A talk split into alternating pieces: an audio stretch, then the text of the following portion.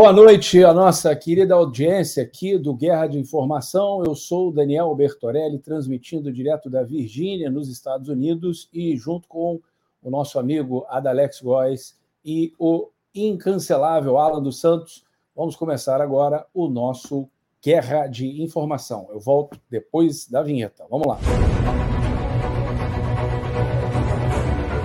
Alan dos Santos não cometeu crime nenhum. Qualquer decisão que eu for tomar vai ser só realmente continuar fazendo jornalismo como sempre. E o artigo 220 é aquele da Constituição que lembra que é livre a manifestação de pensamento, criação, expressão e informação.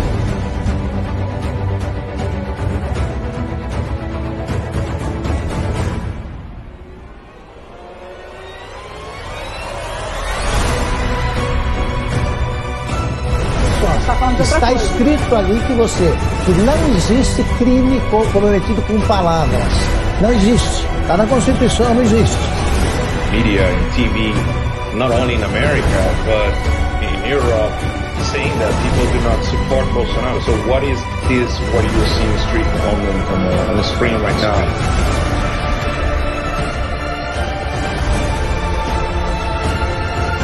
TVs no YouTube eles não conseguem entender por que uma mãe de casa, como a Bárbara, consegue crescer. Eles não conseguem entender como um dono de um curso de inglês, como o Gustavo Gaia, consegue ter relevância. Eles não entendem isso porque até aqui, até aqui, mais de duas décadas, eles só conseguiram ser apadrinhados para chegar onde estão. Mérito, mérito, só a direita, só a direita. 45 da manhã. Fala que eu tô mentindo!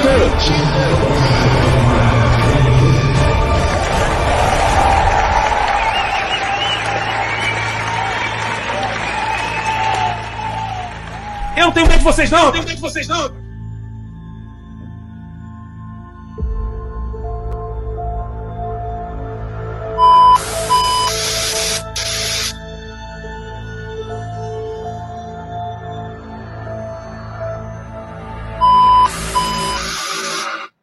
Boa noite, senhoras e senhores.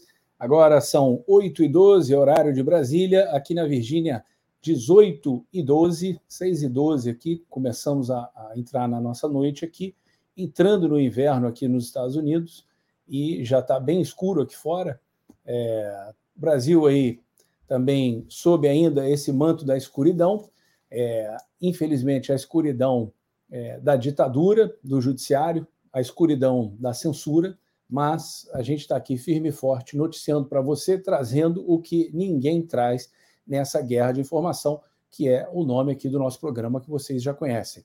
Daqui a pouquinho, é, o Alan dos Santos vai entrar aqui com a gente e agora eu chamo para a nossa bancada o meu querido amigo Adalex Góes. E aí, Adalex, como é que estão as coisas aí no Brasil? Olá, boa noite, Daniel. Boa noite à nossa audiência. Graças a Deus, muita chuva, né? É, infelizmente, a região sul não pode falar a mesma coisa que eu falo, porque as chuvas trouxeram vários transtornos, né? Infelizmente, região ali de Santa Catarina, uma parte do Paraná, é, infelizmente estão passando é, por esse, essas consequências do excesso das chuvas. Mas, no geral, as coisas estão caminhando, temos muitas informações para o dia de hoje, né? as pautas aqui são realmente pautas muito boas e, como sempre, nós precisamos da sua colaboração. A partir desse momento, nós precisamos que você compartilhe a nossa live com o maior número possível de pessoas. O Guerra de Informação é um programa que trata assuntos que você não consegue encontrar na mídia convencional. Os comentários e a profundidade dos assuntos que são tratados aqui, certamente você não vai encontrar em nenhum outro programa. Nenhum outro programa você vai encontrar as informações né, sem filtro algum com que nós tratamos aqui. Portanto, precisamos que você nos ajude a ajudar mais pessoas, Daniel. É isso aí, Adalex. E começa aqui já a coisa pegando fogo. Você chegou a ver o, o vídeo da, da nossa digníssima lá, mandatária de Honduras? É, rapaz, você vê que é só é, abrir a, a tampa da panela com queijo que os ratos começam a aparecer, né? E são é. os ratos da própria casa, da vizinhança e até das ruas de trás dessa casa. em Honduras está aí. A gente, inclusive, tem um vídeo. Vamos ouvir esse vídeo em seguida. A gente vai fazer aqui os devidos comentários. Vamos lá. Primero de enero del 2023 estaré viajando a Brasil para la toma de posesión del presidente Lula y así retomar y rescatar el financiamiento para la represa de Jicatuyo y los Llanitos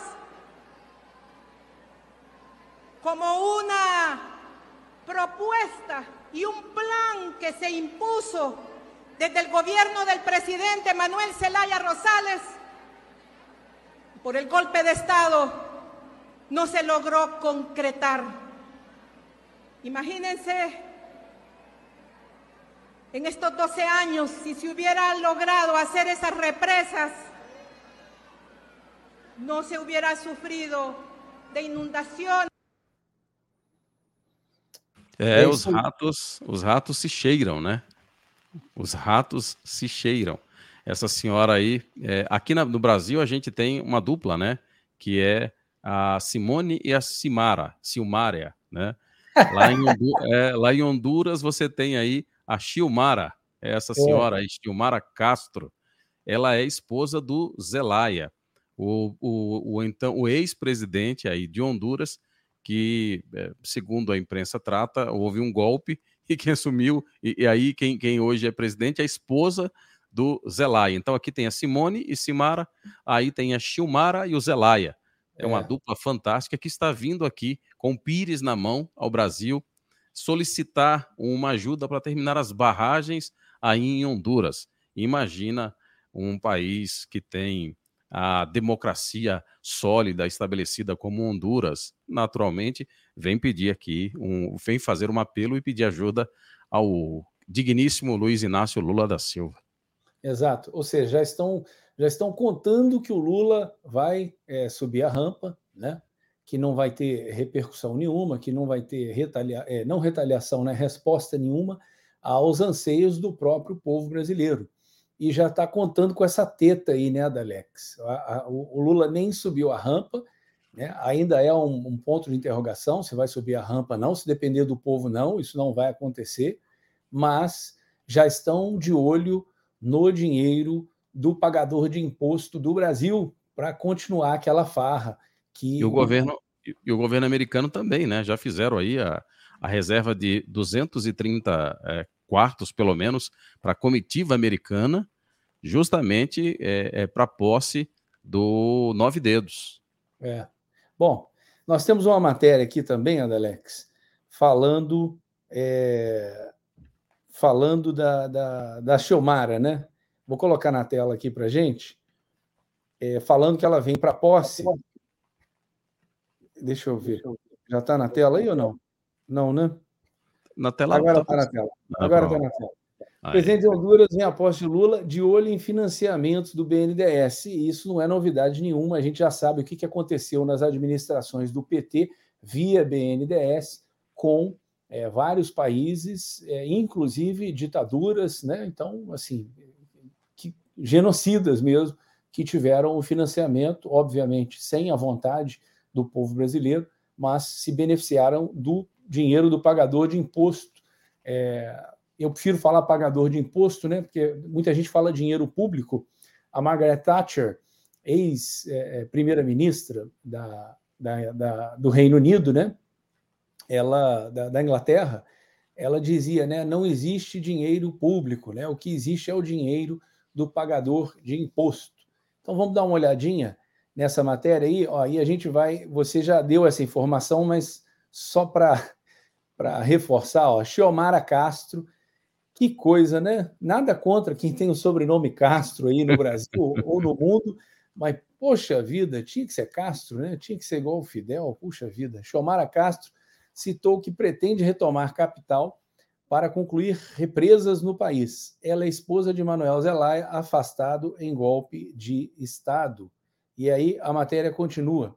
A presidente de Honduras, Xiomara Castro, anunciou que nessa semana é, anunciou nesta semana que deve vir a posse de Lula como presidente em 1 de janeiro. Mais do que prestigiar a cerimônia é, de um par seu, no caso aí, né, contando com a cerimônia do Lula, eu gostaria de saber se não houver a cerimônia e se houver a cerimônia e for com o Bolsonaro passando a faixa para ele mesmo, se ela vai continuar aí com essa ideia de vir para o Brasil. A líder hondurenha diz que pretende negociar a retomada de empréstimos do país com o BNDES para a construção de represas no país. Adalex, quando você faz um empréstimo, geralmente você deixa uma garantia. Eu vou dar uma pausa aí na leitura da matéria, só para chamar atenção para esse ponto aí. É, você tem noção de que garantias é, Honduras poderia dar, no caso aí, não dar um calote no Brasil, igual aconteceu, por exemplo, com a, a refinaria da Petrobras é, na Bolívia, e com aquela garantia fantástica que o governo cubano deu em charutos, é, quando é, o, o, financiado pelo BNDES construíram o porto de Mariel lá que, que você acha que Honduras pode dar de garantias para o Brasil? Será que eles têm uma economia sólida, sustentável? Se tivessem, não estariam pedindo financiamento aqui no Brasil, né? A única coisa que definitivamente não interessa ao PT são garantias de pagamento. A única coisa que não interessa definitivamente ao, ao PT é como essas coisas serão pagas. Porque o que vai acontecer é que, quando se tem esse tipo de empréstimo, parte dele que é emprestado retorna para o bolso do PT, como foi assim durante todos os processos de empréstimo. Sendo assim, não é o, o, a, a preocupação que o PT tem, não é a preocupação em como vai receber, porque na verdade não há o interesse em receber, há o interesse em bancar, em financiar é, é, esses, esses modelos de, de governo que são autocratas, que são ditatoriais, porque dessa maneira fortalece-se a ideologia que o Lula e o PT aprovam, que é esse comunismo disfarçado de democracia. É, não, não só isso, né, Alex? A gente não sabe, né? Se, ou até sabe, mas enfim, eu não tenho, não tenho dados aqui. Tem o, chamado kickback, né? Você tem aquele, aquele troco que volta por debaixo da mesa, né? Então, é, eu empresto 100 milhões aí para um país, mas por debaixo dos panos ali eu falo, ó, você fica com 50, faz o que você quiser, dá o cano na gente em tudo, mas os outros 50 você volta para mim por debaixo da mesa, que aí eu vou ter dinheiro para financiar a campanha aqui para o resto da vida. Mas vamos lá. Primeiro, já continuando com a matéria aqui, ó. 1 de janeiro de 2023, estarei viajando ao Brasil para a posse do presidente Lula e assim retomar e resgatar os financiamentos, não, faltam essa aqui, para as represas de Los Llanitos e Ricatuyo, né? Fecha aspas aí para a, disse a presidente. Em um vídeo divulgado pela Secretaria de Comunicação do país, estão em seu radar as obras para as duas usinas hidrelétricas e dariam até 30% de energia necessária para abastecer o país. Antes, a Andrade Gutierrez, Olha a empreiteira aí, hein? Todo mundo voltando a, a, a, ao cenário, a cena do crime. Andrade Gutierrez já havia trabalhado na construção da represa São Fernando, que fornece água para a capital do país, Tegucigalpa. O BNDES recebeu um pedido de empréstimo para aquela obra de 271 milhões de dólares. Veja aí, de dólares, hein? É, a gente, a gente vê, a gente já viu esse filme, né, Alex? Dinheiro saindo do Brasil, indo para essas, para essas é, é, obras é, faraônicas ou não, às vezes são concluídas ou não, e que não há interesse nenhum do povo brasileiro. A desculpa era que, ah, não, mas isso gera, isso gera emprego, são empreiteiras brasileiras que estão indo fazer isso lá. É, mas eu vejo aí o efeito colateral é, superando em muito qualquer benefício que isso possa trazer para o país e para empresas né, e para a indústria brasileira que está realizando esse tipo de trabalho lá fora. É... Seguindo em frente aqui, meu amigo.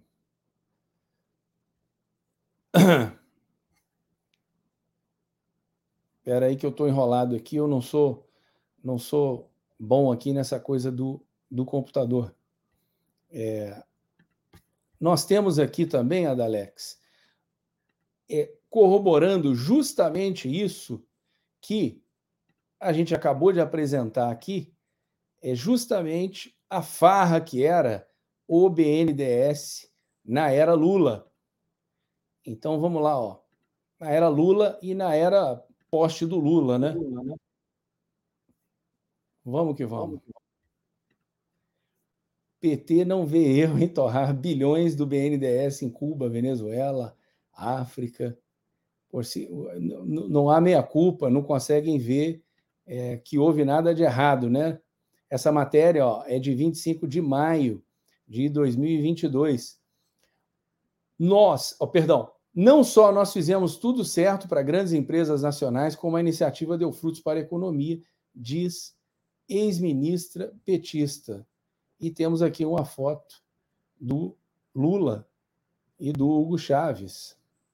Com a campanha chegando, o PT começa a tentar reduzir danos do seu passado de desperdício de dinheiro público por meio da corrupção com empreiteiras descoberto pela Lava Jato. Nessa semana, o partido coloca uma ex-ministra de Dilma Rousseff para desempenhar o duro papel de explicar por que, com tantos problemas sociais no Brasil, o PT decidiu enterrar dinheiro público brasileiro via BNDES na Venezuela, Cuba e em países da África, por exemplo. Quem fala é a ex-ministra do Planejamento, Miriam Belchior. Abre aspas para ela aí. No caso de empréstimo para outros países, são financiamentos para empresas brasileiras realizarem obras no exterior. Acabamos de comentar isso aqui. Não é um financiamento direto para outros países. A gente não empresta para eles e pronto. Não, a gente só empresta se as nossas empresas, empresas brasileiras, forem realizar as obras, que é a modalidade chamada exportação de serviços de engenharia. Não só isso, né? É, eles exportavam, obviamente, também, já tudo em conluio, exportavam já a empresa brasileira que é, dava o retorno para eles. Fica, fica tudo em casa, fica bem mais fácil, não precisa nem negociar propina com empresa estrangeira. Vamos lá.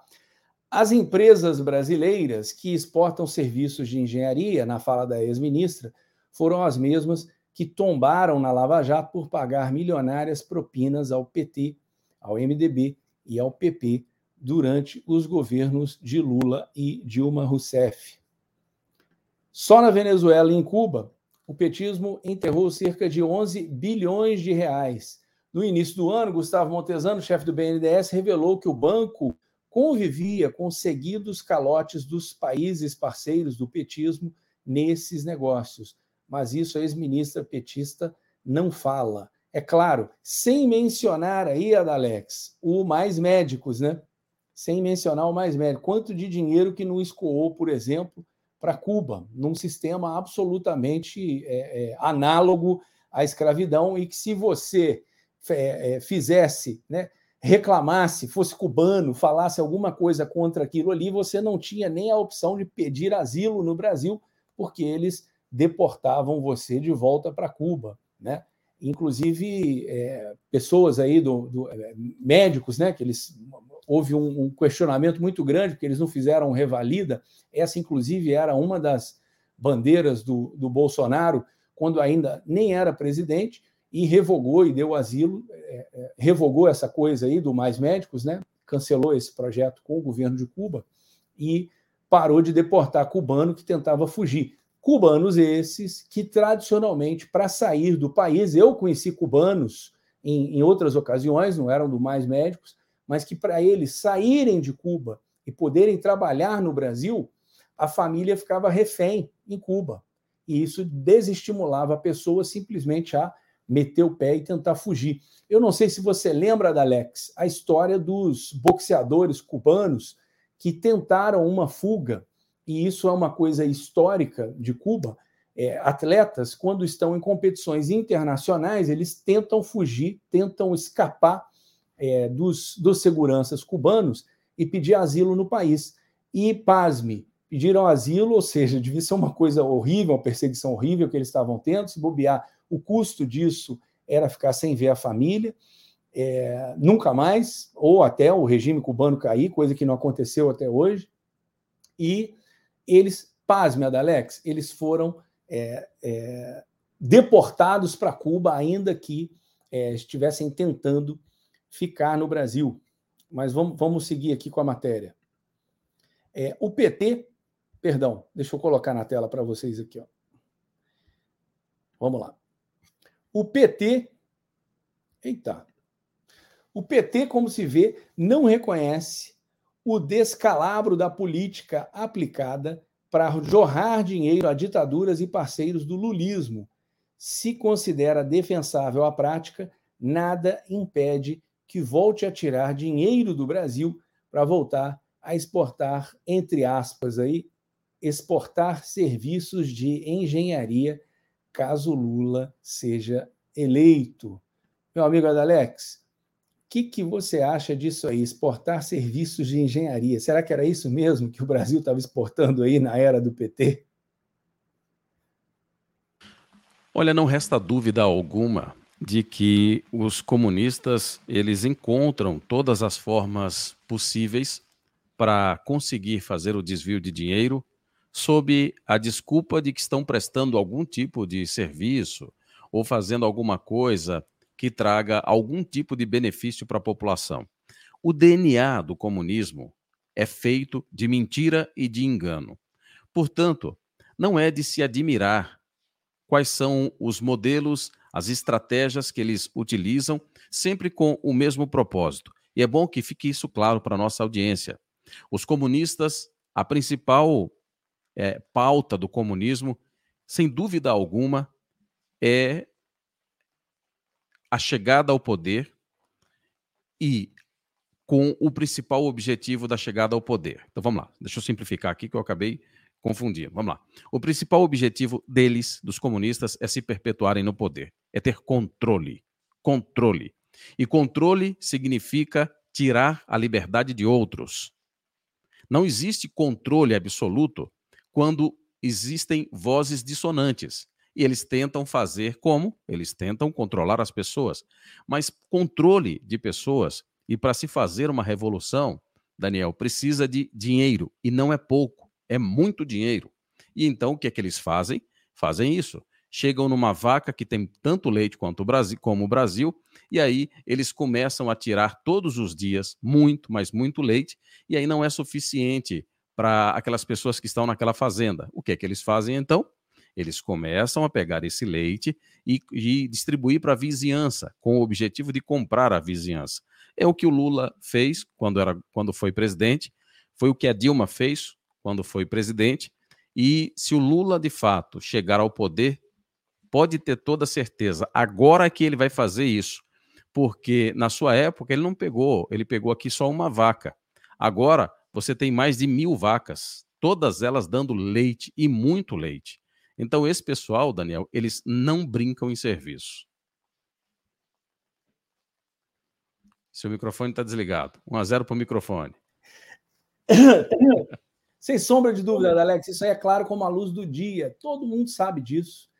É, está sendo falado, comentado por todo mundo. Olha, o Brasil está tá girando redondinho, o resto do mundo. É um momento histórico agora. O resto do mundo é em crise. Estados Unidos com uma inflação é, que há muitos e muitos anos não se via, uma coisa assim de crise mesmo, tiveram que girar muita moeda aqui, né? imprimir muito dólar é, durante a, a, a pandemia, é, guerra na Europa, é, problema de commodities, a China com problemas, se a gente tiver tempo, a gente vai comentar aqui agora, essa coisa de, de lockdown forçado lá que eles estão fazendo. Enfim, é um momento histórico. O país, é, com aquela recuperação em V que o Paulo Guedes falou que teria, e é, muita gente não botou fé, mas a balança comercial brasileira aí, é, respondeu, reagiu é, de forma muito pujante no Brasil. Então, assim, é um momento histórico, é um momento que as empresas do Brasil é, voltaram a dar lucro. Você veja aí, né, a Petrobras, o, o Brasil está com dinheiro em caixa, entendeu? E agora imagine a festança, a gastança que vai ser essa, essa coisa dos, dos ministérios aí do Lula, criando mais não sei quantos ministérios, vai virar um cabide de emprego para uma infinidade de pessoas. Aliás, já tem-se o nome, aí todo mundo já está divulgando o nome de como é que vai ser, quem vão ser os artistas aí que vão, vão participar da festa, né? do, do da, da, da, posse do Lula. O nome dos artistas todo mundo já tem, né? O nome de quem vai estar no governo Isso aí é, está completamente nebuloso ainda. Enfim, é, o que a gente tem aí, Adalex, é uma repetição do mesmo filme, um filme de terror que é, as pessoas não. não é, quem ainda não se deu conta do que vai acontecer, ou é muito inocente, ou, ou então, assim, é muito mau caráter de afirmar que não vai acontecer isso. É óbvio que é, é, vão meter a mão no pote sem pena nem dó. Eu acho que eles vão tentar segurar a economia durante algum tempo, né? vão tentar se segurar, mas pelas falas do Lula aí, se eles não se segurarem aí economicamente, veja o quanto que o Lula, sem assumir, já, já, já destroçou aí o valor de mercado é, na bolsa de é, empresas brasileiras e disparada do dólar, com declaração do Lula sem ele nem mesmo assumir, hein? E o mercado financeiro, todo mundo sabe, mercado financeiro é movido a medo.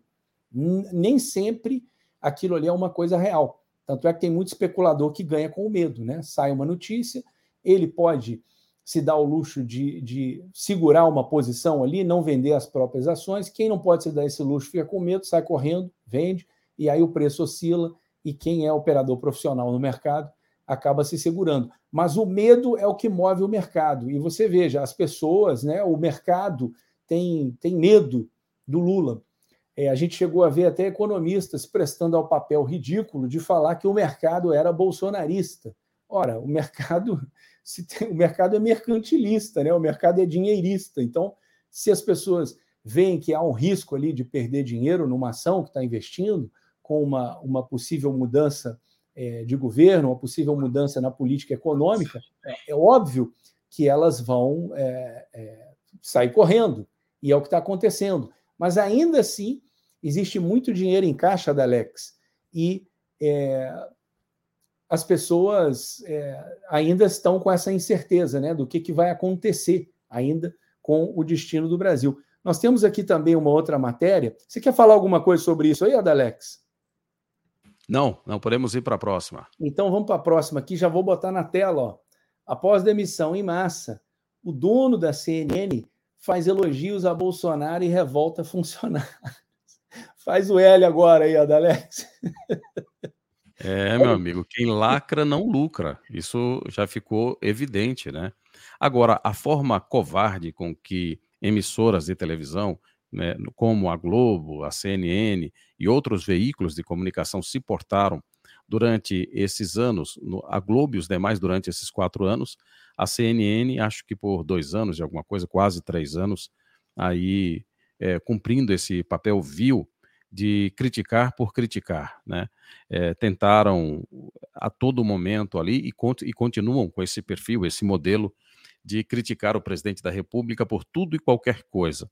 E aí você sabe que agora aconteceu um milagre, né? Todos aqueles termos que eram usados ali com o Bolsonaro de forma pejorativa, agora, pasmem, assumiu um cada nome mais bonito, assim, mais palpável. É a mesma coisa quando é a mesma coisa que você pegar um remédio e colocar num suco, um remédio amargo ali, colocar em um suco para dar para o seu filho. O que a imprensa está fazendo hoje é isso. Agora, com a chegar com, entre aspas, e muitas aspas, e 250 milhões de aspas, a eleição, com a, com a eleição do Lula, né, eles agora estão mansinhos. Nossa, que coisa linda ver a Globo. A Globo está fantástica, maravilhosa. A CNN, idem, os outros também. Não se fala mais em orçamento secreto. Ele, na verdade, mudou todo o vocabulário ali. Né? Então, esse pessoal pagou um preço alto. E a CNN não é diferente, viu, Daniel? trocaram os nomes, né? Não tem mais orçamento secreto. Eu, nem, eu não consigo nem guardar todos esses nomes, Adalex. Qual é emendas do relator. Oh, emendas do relator. Bem é, mais bonito, lindo. né? É, é, aí é bacana. Vamos continuar com essa matéria aqui até a gente poder avançar. Olha que interessante.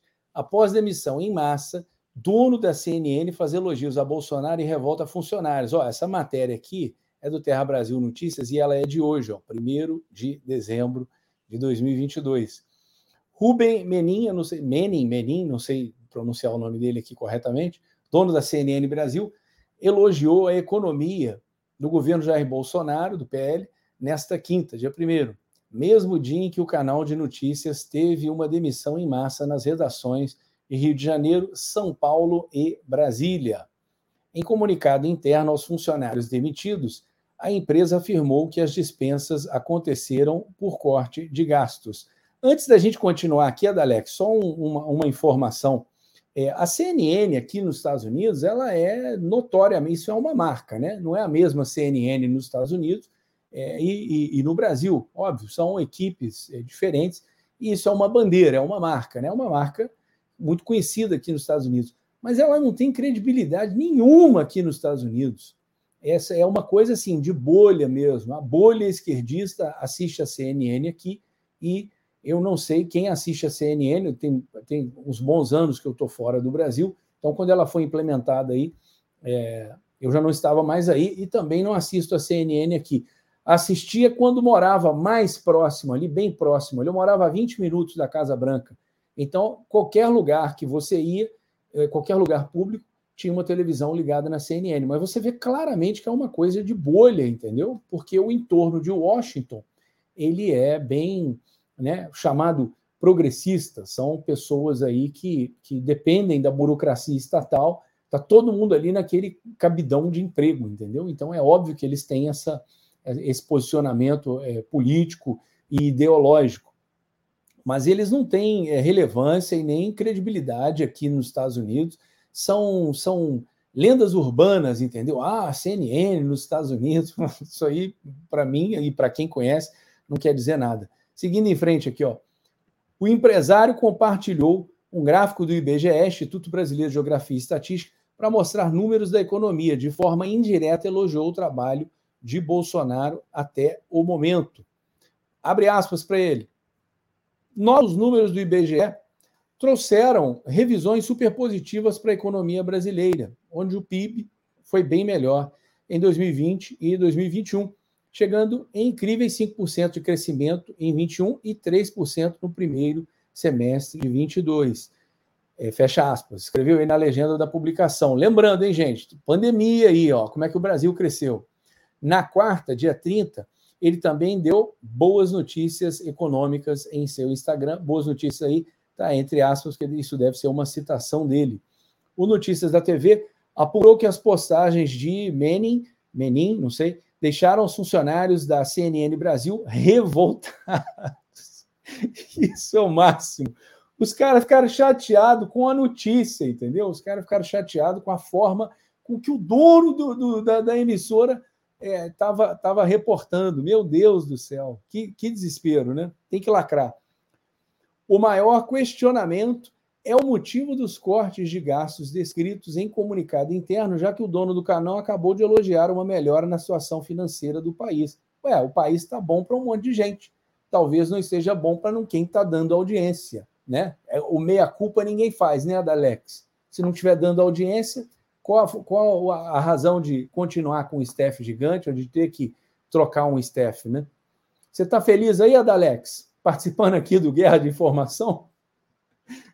Rapaz, graças a Deus que eu não estou na CNN. a, Eita, chance, a, a, chance, de ser cortado entre três é muito menor do que a chance de ser cortado com 500 pessoas, né?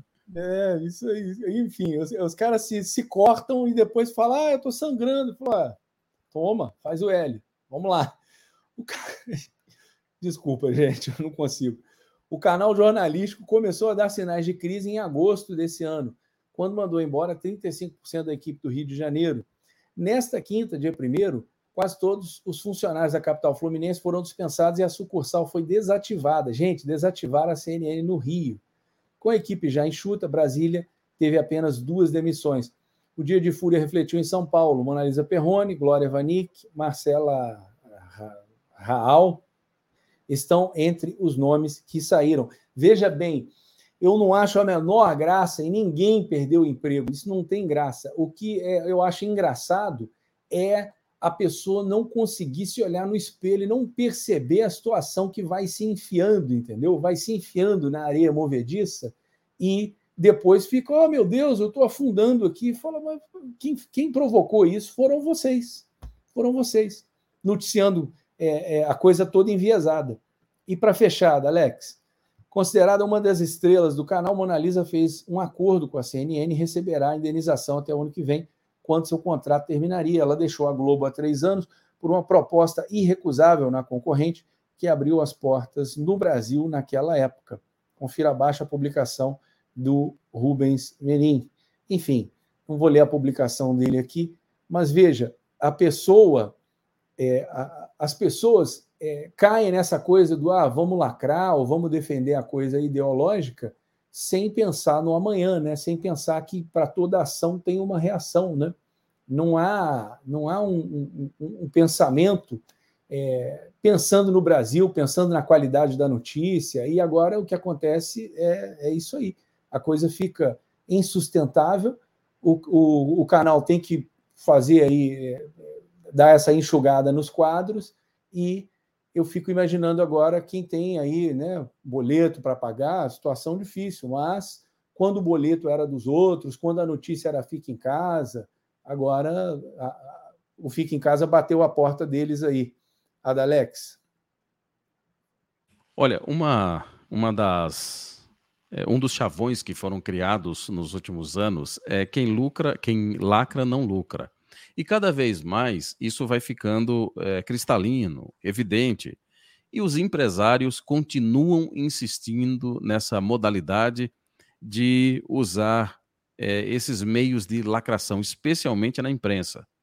A CNN é só mais um dos veículos de comunicação que sofrem pela própria, é, pela própria natureza do serviço a que prestam.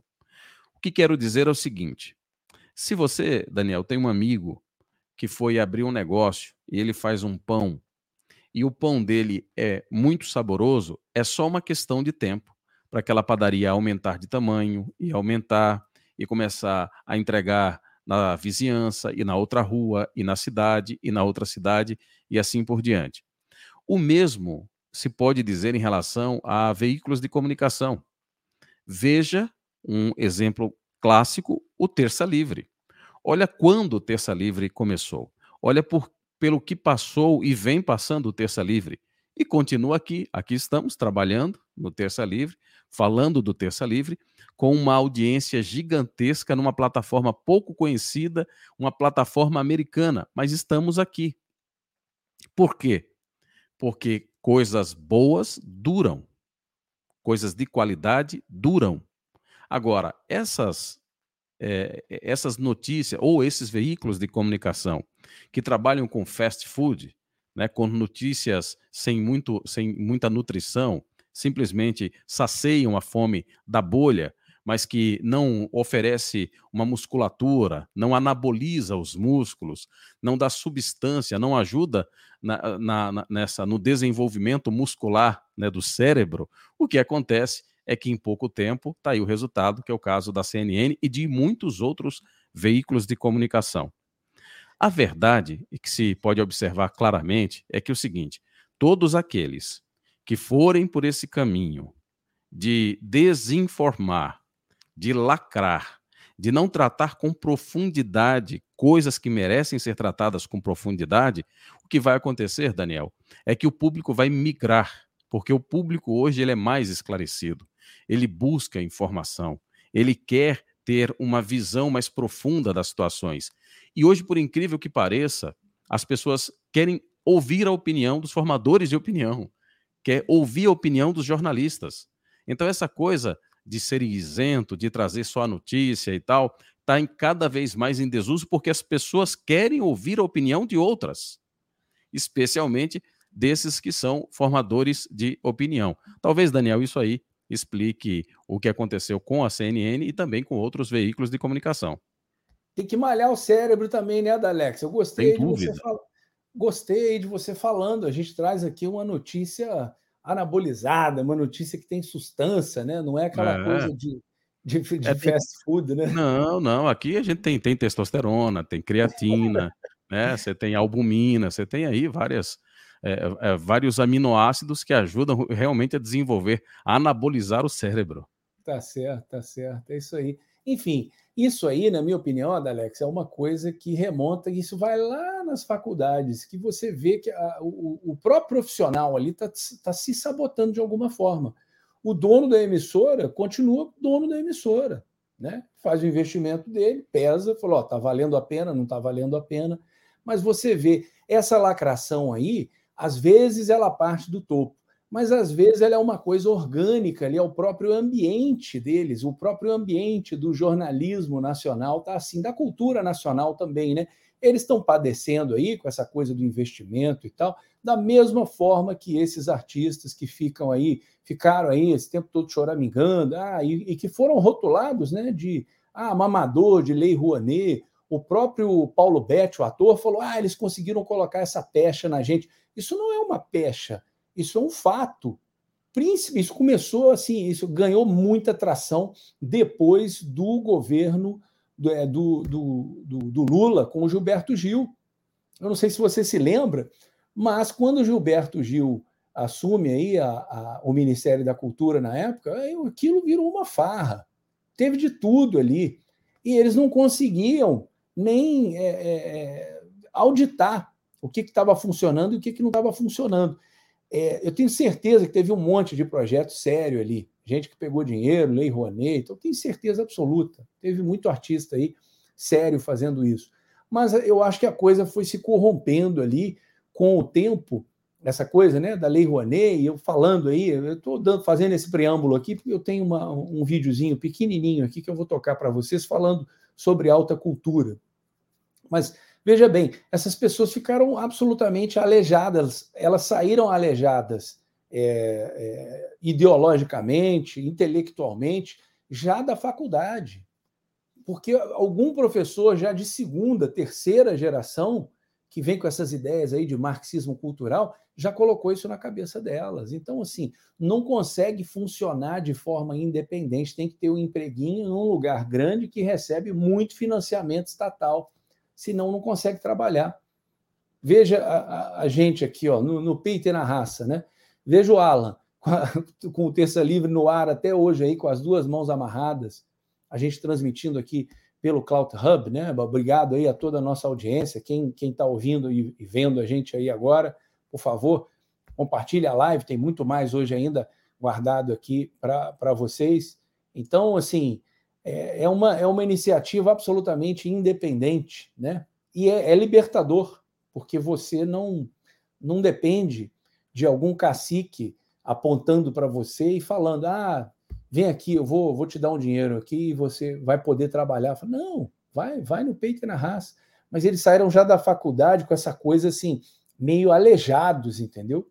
E esse mercado também já, já sai, já ficou assim, viciado eu tenho um vídeo aqui, Adalex, do professor Olavo de Carvalho falando sobre alta cultura.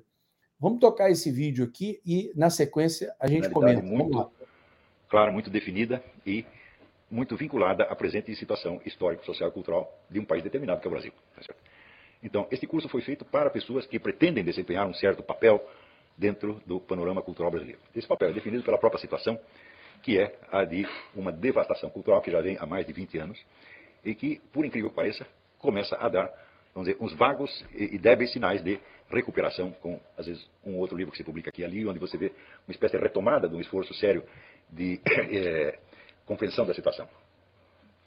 Mas durante 20 anos, nós podemos dizer que a cultura superior praticamente desapareceu do Brasil. Isso não quer dizer que não houvesse nenhuma faculdade, nenhum professor dando algum curso muito sério de alguma coisa. Mas é claro que, claro que esses professores existem, tá certo? E, eh, na verdade, não são, nem são tão poucos assim. O problema é que o trabalho deles se desenvolve estritamente dentro do quadro pedagógico determinado, tá versando sobre assuntos determinados da sua área profissional e pedagógica, sem ter um alcance cultural mais geral, ou seja, sem poder se incorporar numa espécie de debate cultural nacional, sem entrar, portanto, na história das ideias brasileiras. Né? Então, não apenas porque não chega a um público maior, mas porque não versa sobre assuntos e sobre temas que sejam de importância para a compreensão da situação real na qual estamos vivendo. Por exemplo, se um sujeito fizer, né, vamos aqui fazer um belo trabalho de eh, tradução e notas das Odes de Píndaro. Eu digo, bom, é um trabalho intelectual louvável, etc. Porém, a, a, distância entre isto e a situação existencial do momento é muito grande. É claro que um, um, um homem de gênio pode estudar qualquer tema, por mais remoto que seja, e ele saberá vinculá-lo às questões existenciais fundamentais do momento. Se vocês leram os ensaios literários do Otto Maria Carpo, vocês sabem do que eu estou falando. Não importa de qual autor ele está falando, pode ser de qualquer época ou lugar, sempre aquilo é encarado desde o ponto de vista dos problemas vitais do ser humano que está vivendo naquele momento. Tá Mas é evidente que Nem todo professor de, de, literatura ou de história pode fazer isso, tá certo? Então, o que essa gente fará é um trabalho, vamos dizer, respeitável dentro da sua área específica, mas sem nenhum peso para o entendimento dos problemas colocados pela vida mesma nesse momento. E é justamente isso que define, vamos dizer, a alta cultura de um país. Quer dizer, são, produ são criações.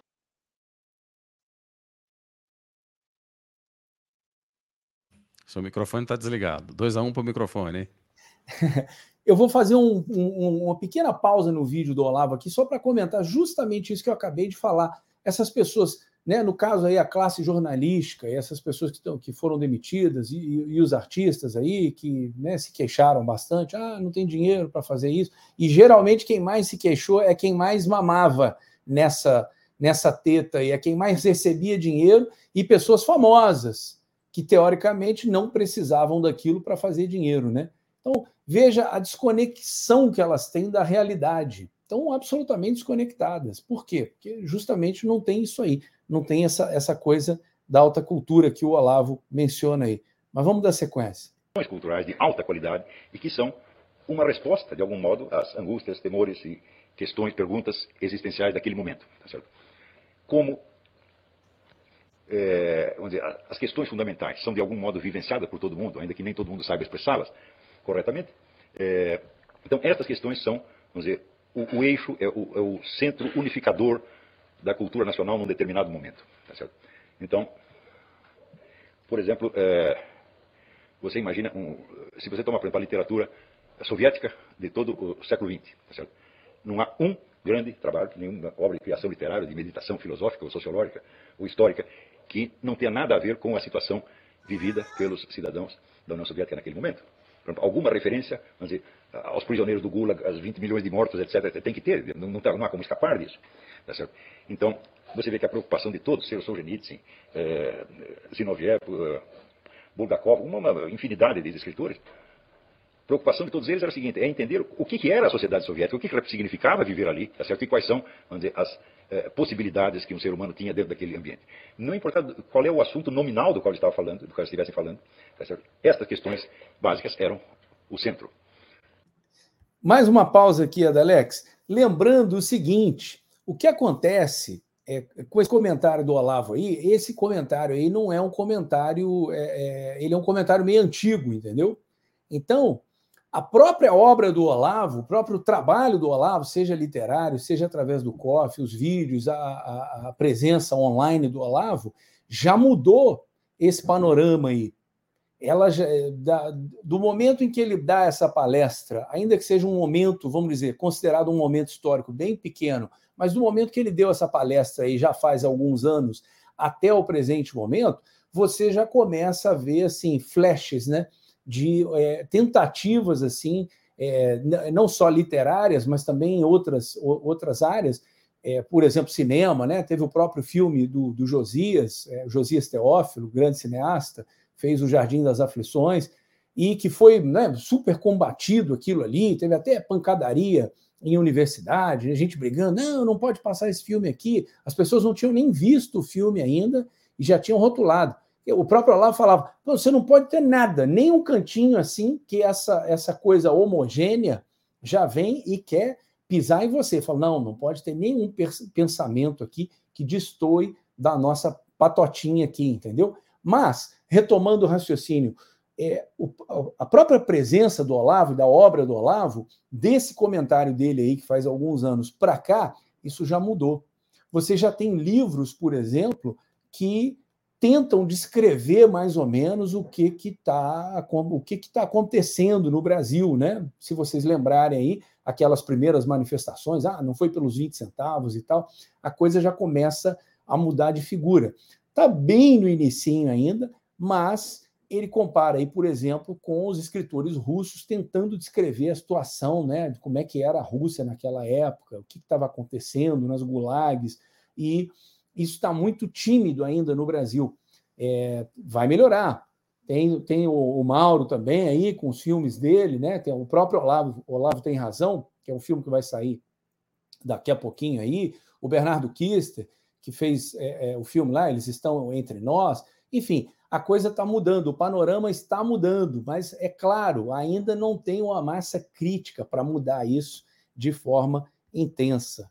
Vamos dar sequência aqui e finalmente terminar esse trechinho. Claro que para buscar uma resposta a essas angústias do momento, você pode buscar inspiração em fontes remotíssimas. Você pode, sei lá, buscar uma resposta no teatro grego, nas obras de Homero, ou de Shakespeare, ou na literatura chinesa, qualquer, quer dizer, não importa o assunto nominal, importa, por assim dizer, o ângulo existencial desde o qual você está enfocando a questão. E é nesse sentido que eu digo que a cultura superior desapareceu do Brasil nos últimos, pelo menos, 20 anos. Na verdade, 30. Tá Ou seja, não há nenhuma tentativa, mas nem a mais tênue possível, de responder à questão. Dentro da escala da humanidade em geral, o que significa ser brasileiro nesse momento? Quer dizer, o que é a vida humana no Brasil no momento que estamos vivendo e como medi-la dentro da escala de valores universais. Não houve nem meio, não estou dizendo que as pessoas fracassaram, nem tentaram. Então, é o que eu acabei de falar, né? Agora já existem aí tentativas que eu vou chamar de tímidas. É, eu sei que são esforços hercúleos, mas eu vou chamar de tímidas, pensando aí numa linha do tempo. A coisa está muito embrionária ainda e um dia esse caldo aí, se Deus quiser, vai engrossar. Adalex, alguma consideração aí sobre esse vídeo do Olavo? Olha, Daniel, tudo que o Olavo falou e falava, né, mostra a genialidade dele, né? Como ele fez, fazia muita referência, é, a, a, referência a basicamente todos os assuntos e fazia isso com muita maestria. É, as ressalvas que o Olavo fazia quando tratava de, de, um assunto, só aquilo em si já tinha uma profundidade absurda, né? Então, e, e era e é de uma, uma nitidez assim, é, realmente espetacular. Era muita nota de rodapé, né, Alex? Difícil acompanhar, né? Verdade, verdade. São tantas notas de, de rodapé, né? Porque você pode abrir uma nota dessa de rodapé que só aquilo ali ele passaria um dia inteiro tratando do assunto, né? Então, assim, não tem muito o que acrescentar, não, mas assim, é, é, é, é o tipo de situação que é, é, é sempre muito bom ouvir o Olavo falando, né? É verdade, é verdade. Meu amigo, e nosso querido público aqui do Guerra de Informação. Vamos fazer um breve intervalo comercial aqui. Vamos fazer o nosso comercial e daqui a pouquinho a gente volta com muito mais para vocês. Até já.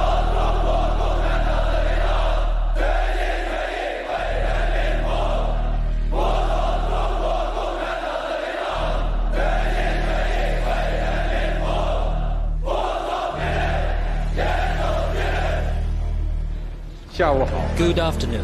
I'm very pleased to come here to the National Congress of Brazil and meet all the friends. On behalf of the Chinese government and people, the cordial greetings and best wishes to the hospitable and friendly Brazilian people and to all the people in Latin America and the Caribbean. Brazil deserves a lot more attention than it typically gets in Western discourse. We're worried about what's happening all over the world, except in our own backyard. China Brazil relations and China Latin America relations keep moving forward, like the Yangtze River and the Amazon River. It's really striking the amount of control that China already has. A China não está comprando no Brasil, ela está comprando o Brasil. They know what they want from Brazil. They know how Brazil can play a role in their rise. We're being leveraged, we're being encircled. We're going to wake up one day and we're going to be very, very surprised and very upset. And then people are going to ask, How did this happen? And the answer is, We let it happen.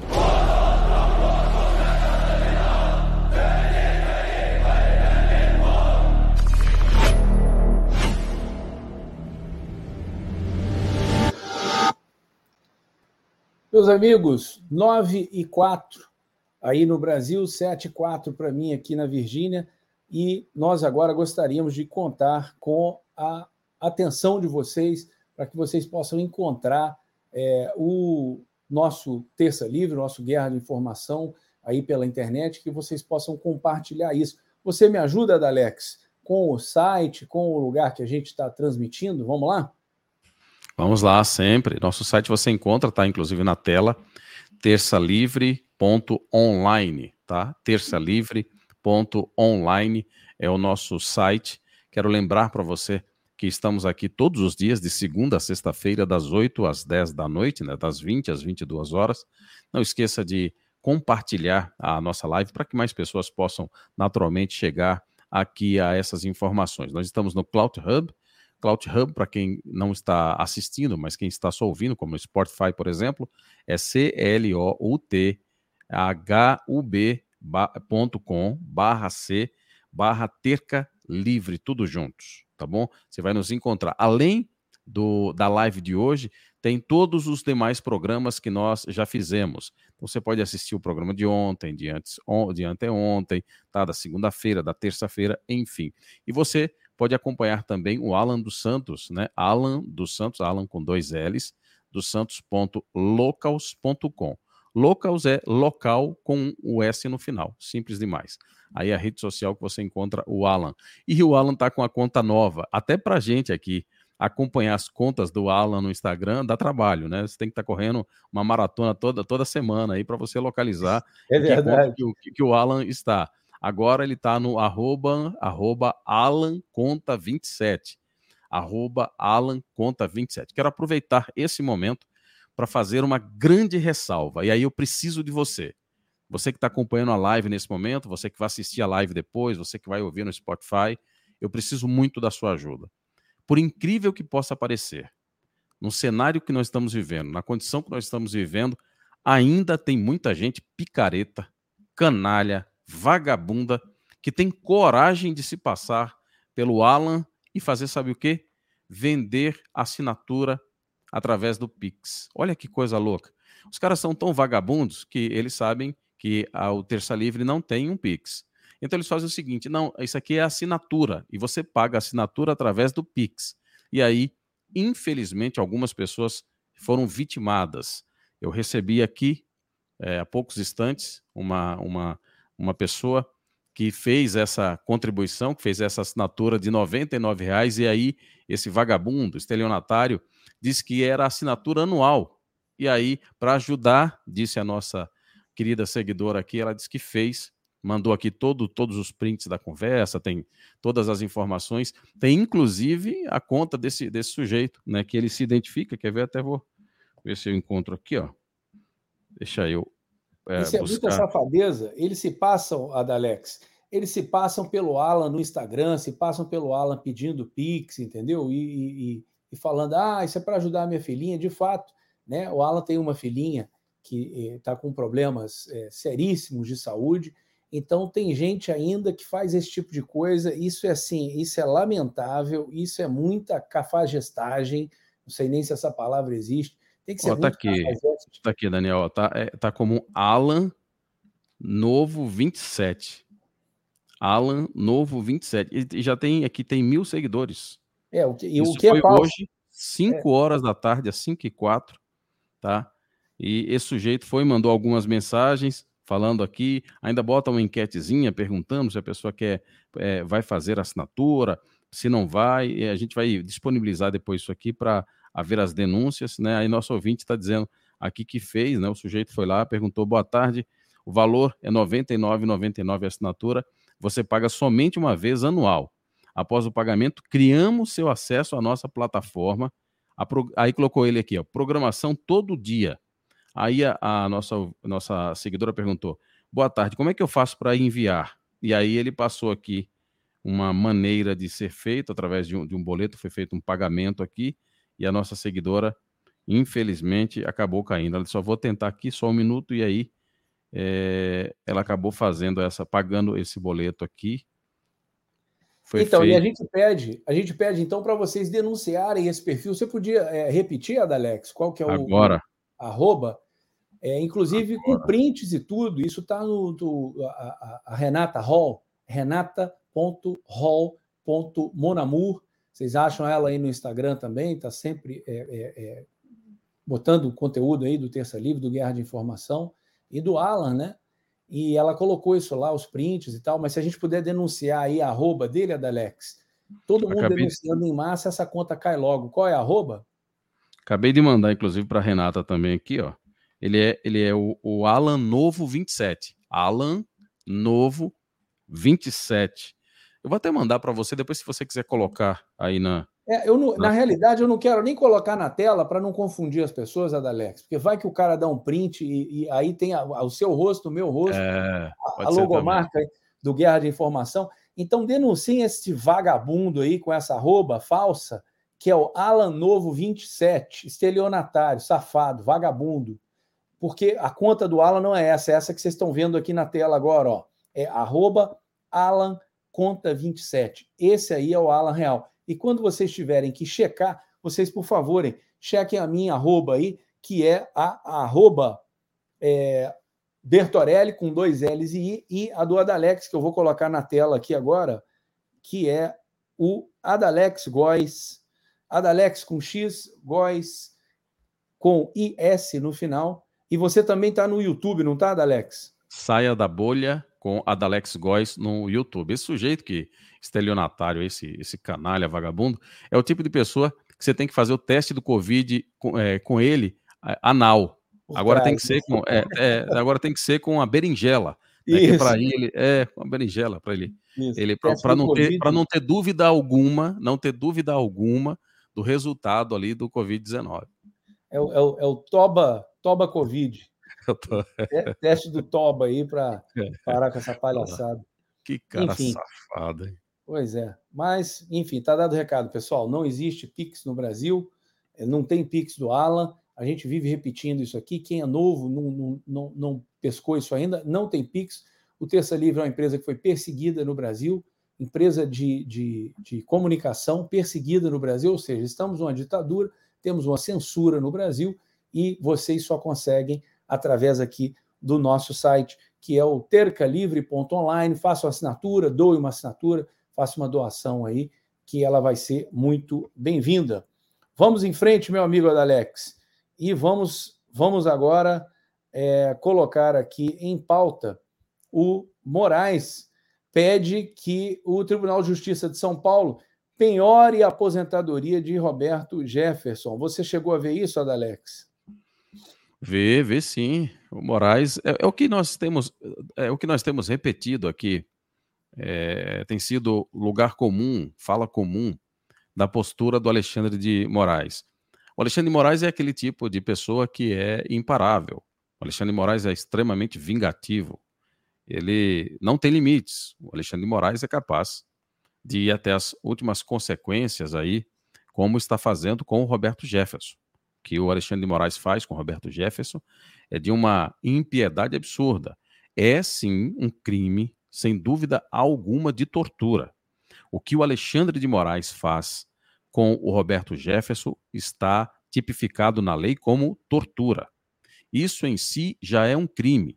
O Alexandre de Moraes violenta diariamente a Constituição brasileira.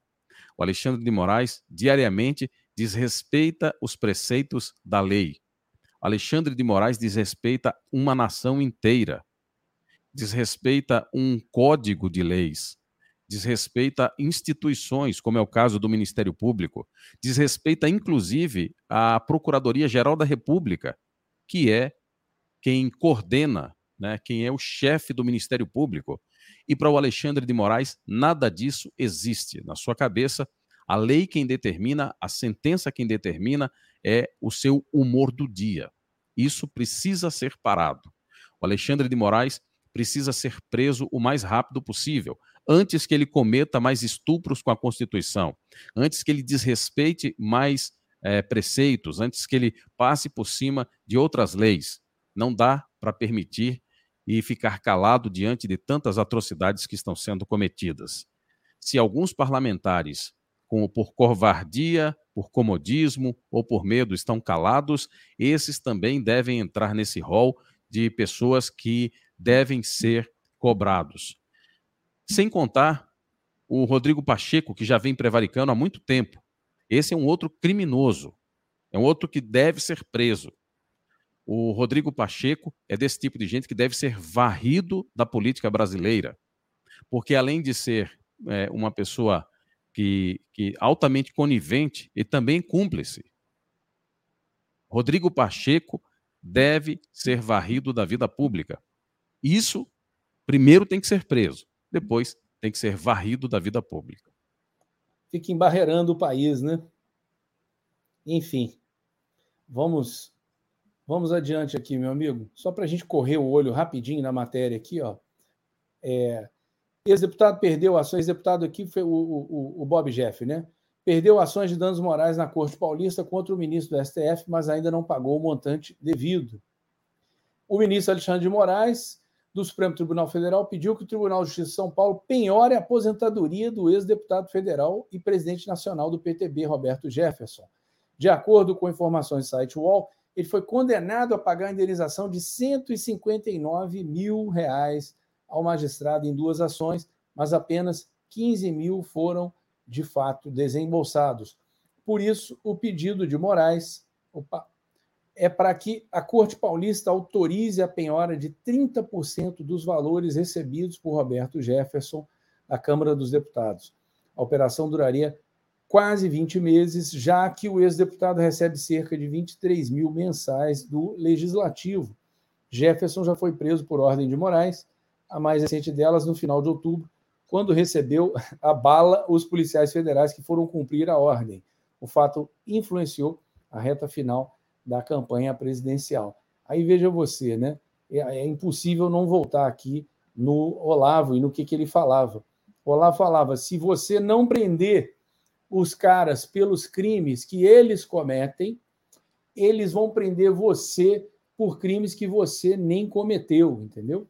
Então, sem julgar aqui o mérito da questão, mas é clara essa perseguição aí a várias pessoas no Brasil por parte do ministro é, Alexandre de Moraes, como se ele precisasse desse dinheiro aí e o Roberto Jefferson já não estivesse é, absolutamente encrencado aí. E é, com relação a essa coisa que é, foi muito acalorada ontem, né? As pessoas pedindo aí a prisão do Alexandre de Moraes naquela comissão. A gente ficou sem comentar aqui, mas é muito válido a gente colocar para as pessoas aqui, Adalex, o vídeo aqui do, do índio, né? Eu me pergunto onde é que está agora Leonardo DiCaprio e companhia limitada, que gostam né, de pegar índio, falar que está sendo é, atacado pelo Bolsonaro, pelo governo Bolsonaro. O que eu estou vendo agora aí é um mar de índio, todo mundo se colocando contra essa eleição aí é, e é esse, esse resultado ilegítimo das urnas. Então, eu vou colocar aqui. Para vocês! Eu vou colocar aqui rapidamente, Adalex, a fala do, do índio lá na comissão, e ele meio que dando um, um, ultimato, assim, falando: e aí, vai, vai ficar por isso mesmo? Vai ser só falação? Foi muito bom, muito proveitoso, mas o que, que vai ser feito disso? Então, vamos lá.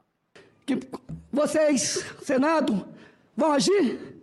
Ou nós ficar a tarde inteira conversando, que foi muito rica a conversa, mas nós temos agora largar de conversar menos e partir para ação. Se vocês, Senado, todo o sistema de autoridade não entrar em ação, o povo brasileiro até hoje fez sua movimentação, mobilização, manifestação de forma pacífica, de forma ordeira, caminhando nas quatro linhas da Constituição.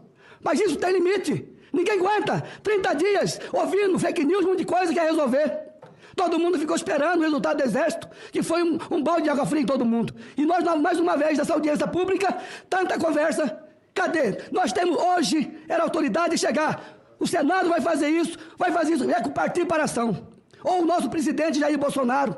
Estamos esperando mais o quê? Todos já sabem, está visualmente que foi fraudada a nossa eleição. Se não fosse, já tinha aberto o código-fonte entregado para as autoridades, apresentado à população acabar essas angústias que nós estamos vivendo até agora. Por essa razão, povo brasileiro, os indígenas hoje não é mais indígena. Nós somos hoje uma grande família brasileira. Que nós temos que zelar pela nossa política pública, zelar pela nossa democracia. Por causa que esse sistema está sendo por causa de interesses internacionais. O Brasil hoje é um diamante que brilha no planeta. E todo mundo quer esse diamante. Por essa razão que está hoje todo mundo aí corrompendo essas pessoas de fraqueza que não têm dignidade para poder representar a gente. E hoje não estaríamos aqui. Há 30 dias não estaríamos aqui reunidos, quem sabe, discutindo umas pautas mais relevantes de políticas públicas para poder melhorar toda a questão da nossa saúde, educação, desenvolvimento, enfim. Mas nós estamos aqui perdendo tempo por causa da pessoa que se autodenomina Deus que é o Alexandre de Moraes, que parece multidão de brasileiros, multidão de autoridade que estão aqui, que foram eleitos, não tem coragem de encorar uma pessoa. Ele é santo. O que, que ele é? Então tem que ter mais ação por parte da representação. E hoje, O povo brasileiro está unidos para dar uma basta nesse sistema corrupto que há anos foi enraizado está sendo engessado.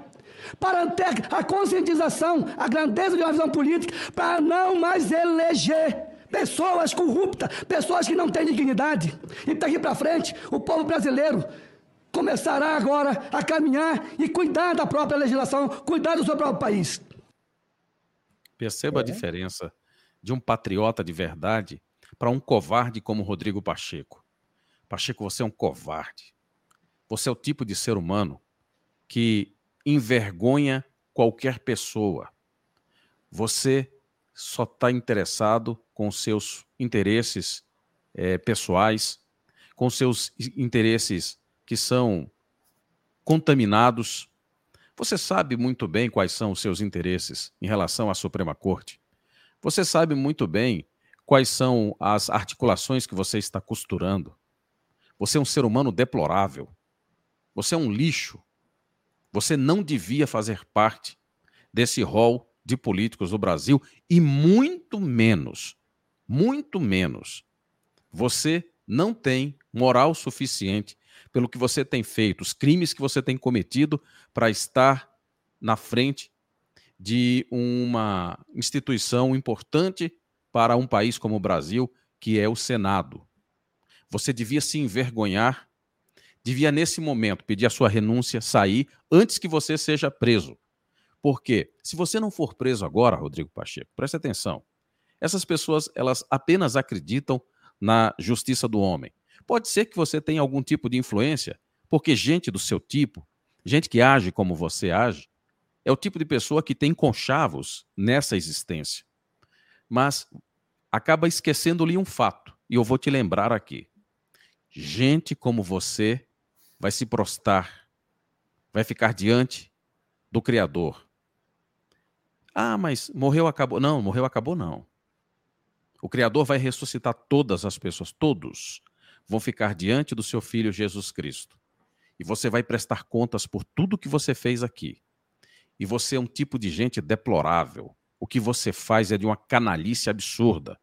Então, não fique pensando que o que você está fazendo você não vai pagar. Você pode até não pagar aqui, mas que o Criador vai exigir de você que você pague tintim por tintim, você pagará. Pode ter certeza disso. O que faz e o que não faz, né, Alex? Ambos. Você, você imagine aí o que, o que passa é, pela mesa, o que passa pelos olhos e ele vira o rosto, né? Lava as mãos como se fosse Pôncio Pilatos, já sabendo que essa, essa lavada nas mãos aí já escolheu um lado, né? Já tem um lado, já está costurando acordos aí para se manter na, na, na, presidência ali.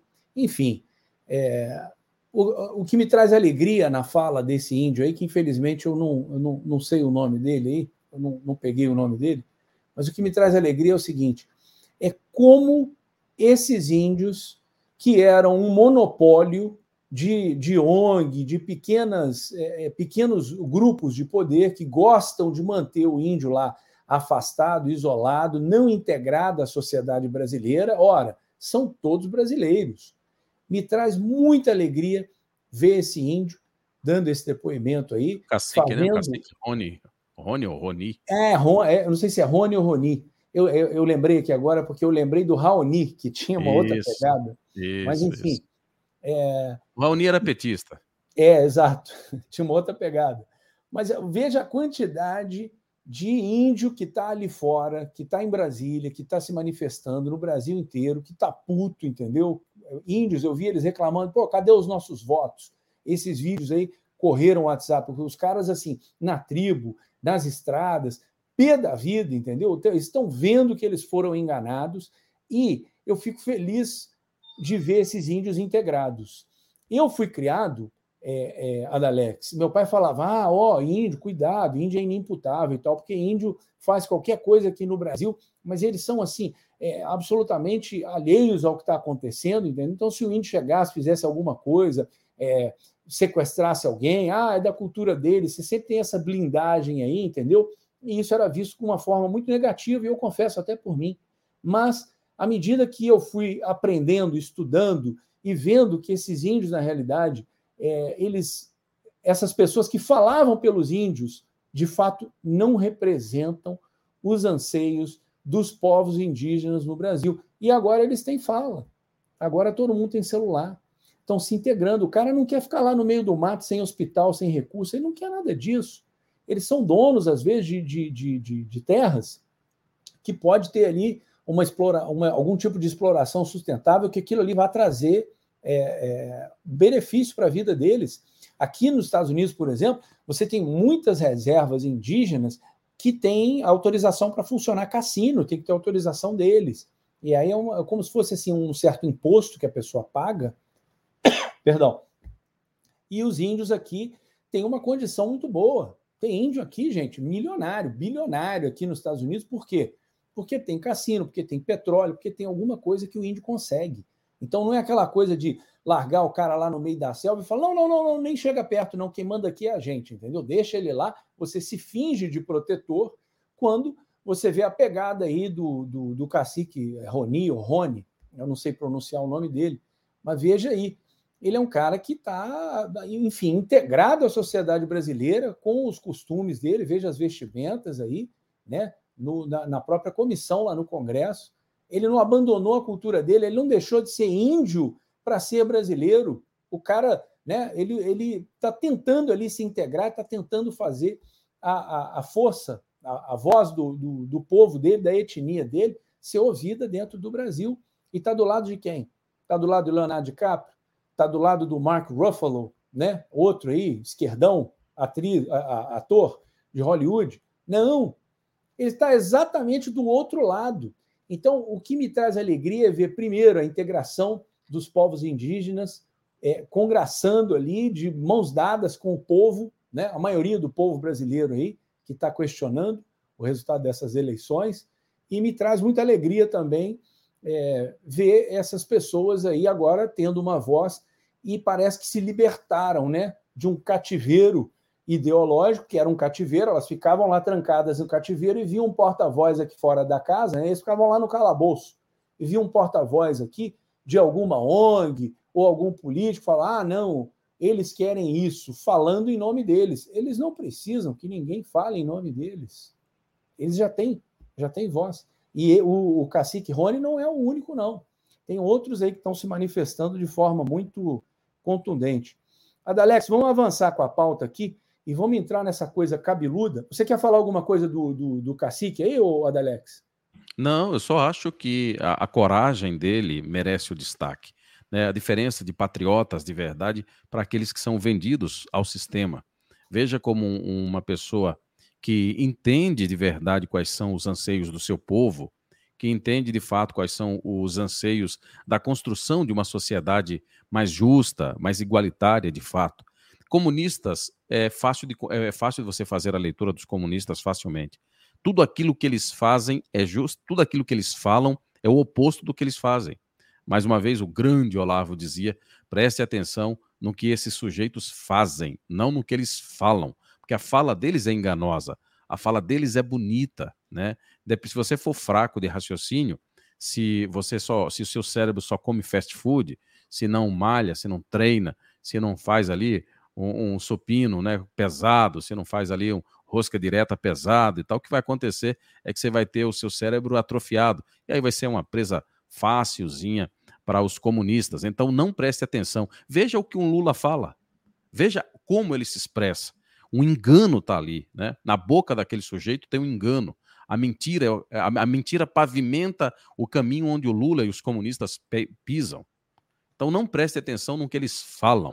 Agora preste atenção no que eles dizem, né? Como eles conversam, nas promessas que eles fazem. Aí sim, definitivamente, você vai entender como é que se faz análise desse tipo de gente.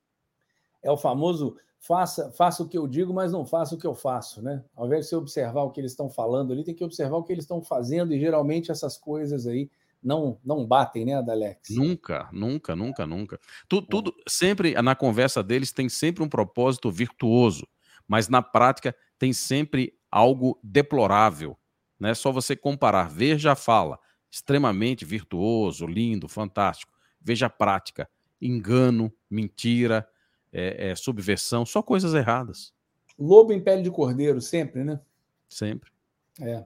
Vamos em frente, meu amigo, e vamos falar desse assunto cabeludo aqui, que até bem pouco tempo, se você falasse, mencionasse alguma coisa relacionada à Covid, você era cancelado do planeta Terra. Você não podia questionar absolutamente nada, né? Rede e social, ainda, ainda continua. Ainda é, continua. Em, em, em, redes sociais, né? Como a gente já já está banido aqui, daqui a pouco a gente vai ter que estar tá apresentando o programa de Marte.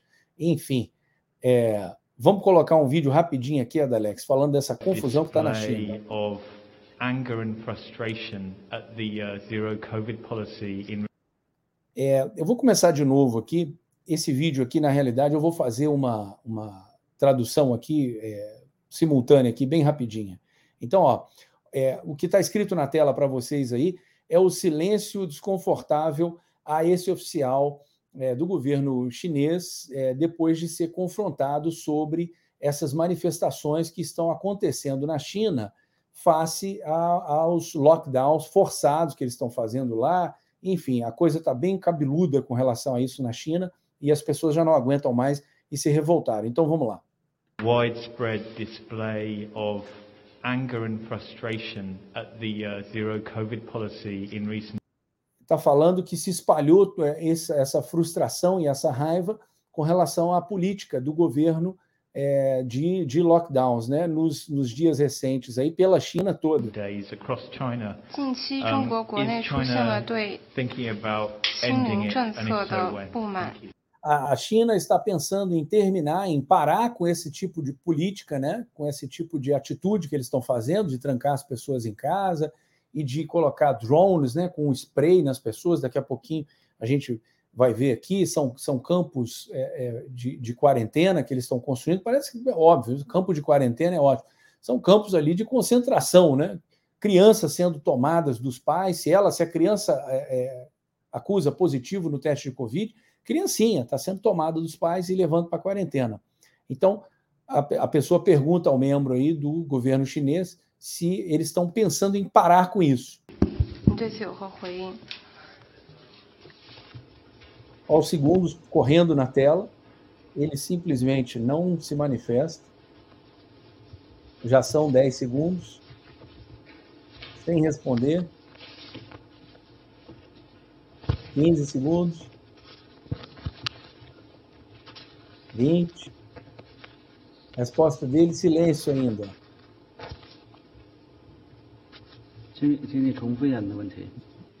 Dá para repetir? Pode repetir a pergunta? Question,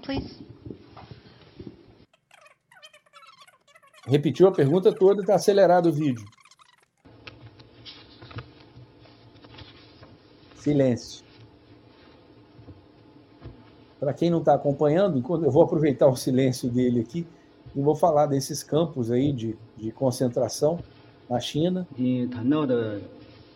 Ó, e agora ele vai falar, depois de mais 15 segundos, né? O que você mencionou não reflete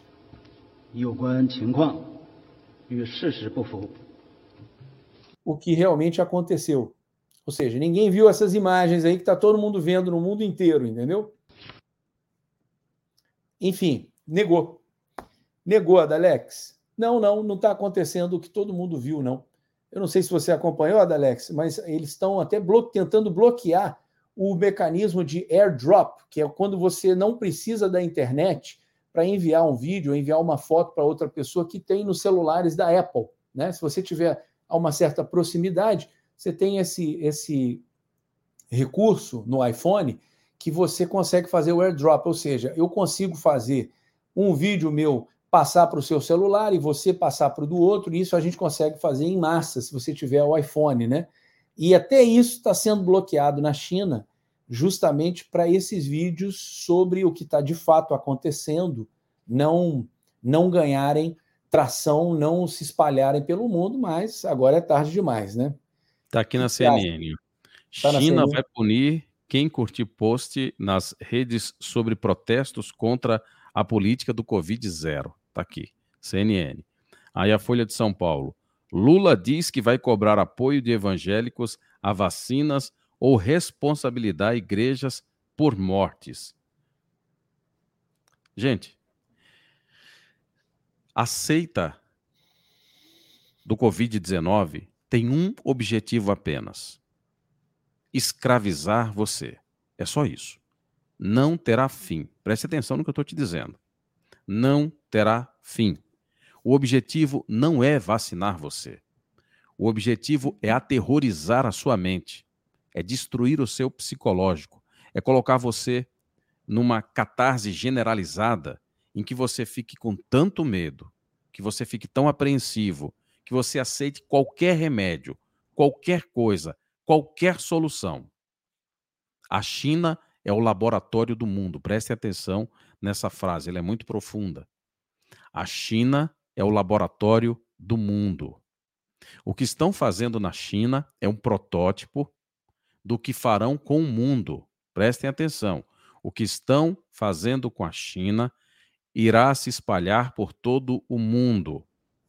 O que está sendo usado ali, as experiências que estão sendo feitas, o Covid-19 foi criado na China.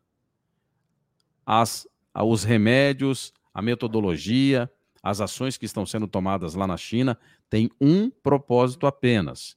Lá é o laboratório do mundo. O que está sendo feito lá será aplicado em longa escala pelo mundo inteiro.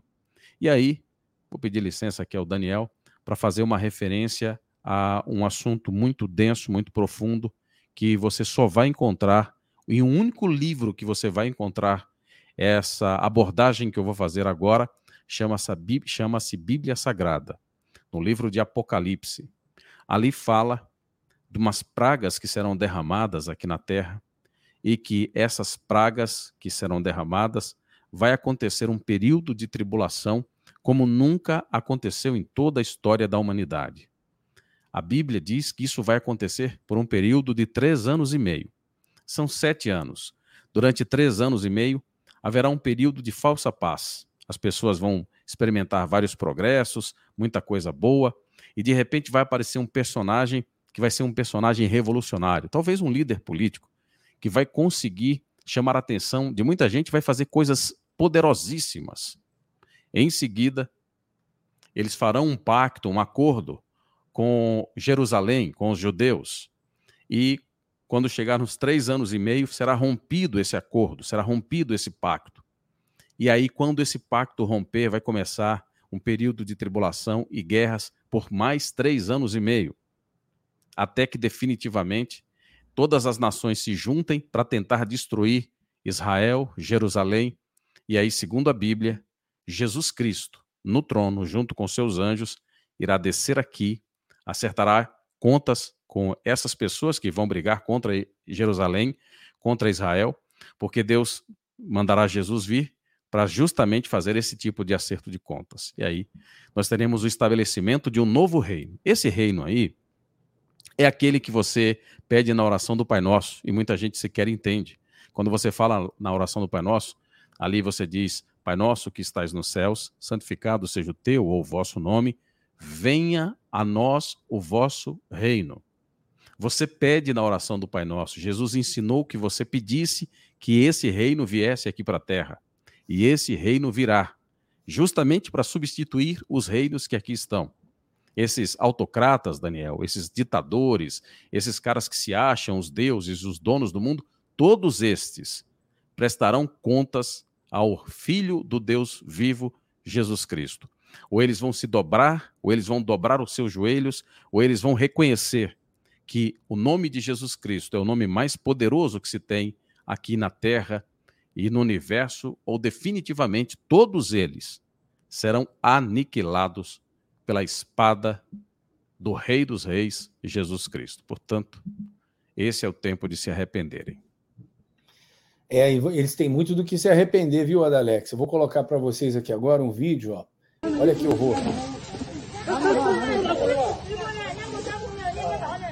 rosto. É uma criança. Que absurdo, absurdo isso.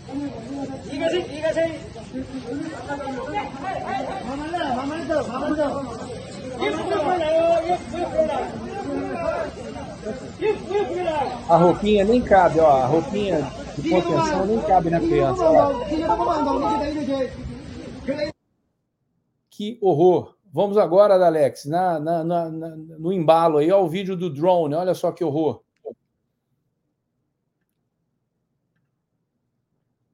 Tem um drone, ó, com um spray de alguma coisa química, né? Parece um. Eu vou tocar de novo, que o vídeo é bem pequenininho, ó, mas veja bem, tem drones, parece coisa de filme de ficção científica. Olha isso. Os drones estão com um spray jogando algum produto químico nas pessoas. Gente, isso parece coisa de filme de ficção científica, filme de terror, filme de Black Mirror, né? Aquela série que tem. Vou colocar mais um vídeo no embalo aqui, ó. Vamos lá.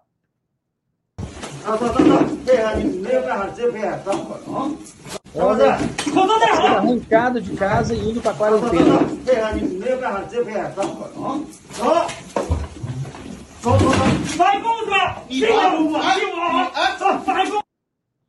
E ali ele, você vê na legenda ali, ó, você vai desobedecer o partido? Você está desobedecendo o partido? É isso aí que é o comunismo. E as pessoas estão brincando com isso. Estão dançando em cima do fio da navalha no Brasil. Olha, olha isso. Dentro da casa da pessoa, hein? Ó, vamos, vamos, vamos. Não, não tem outra forma. Estou traduzindo a legenda. Vamos lá, vamos lá, não tem outra forma. Você está desobedecendo o partido? Que coisa horrenda. Que coisa horrenda. Ó, o drone anunciando. Olha que horror. Tudo na China.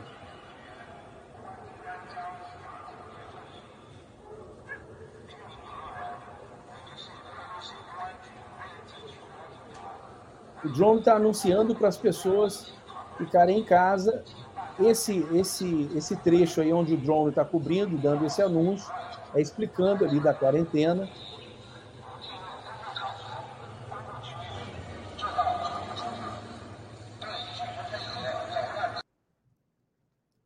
E tem mais. Campos de quarentena. Vamos lá, Alex. É a situação.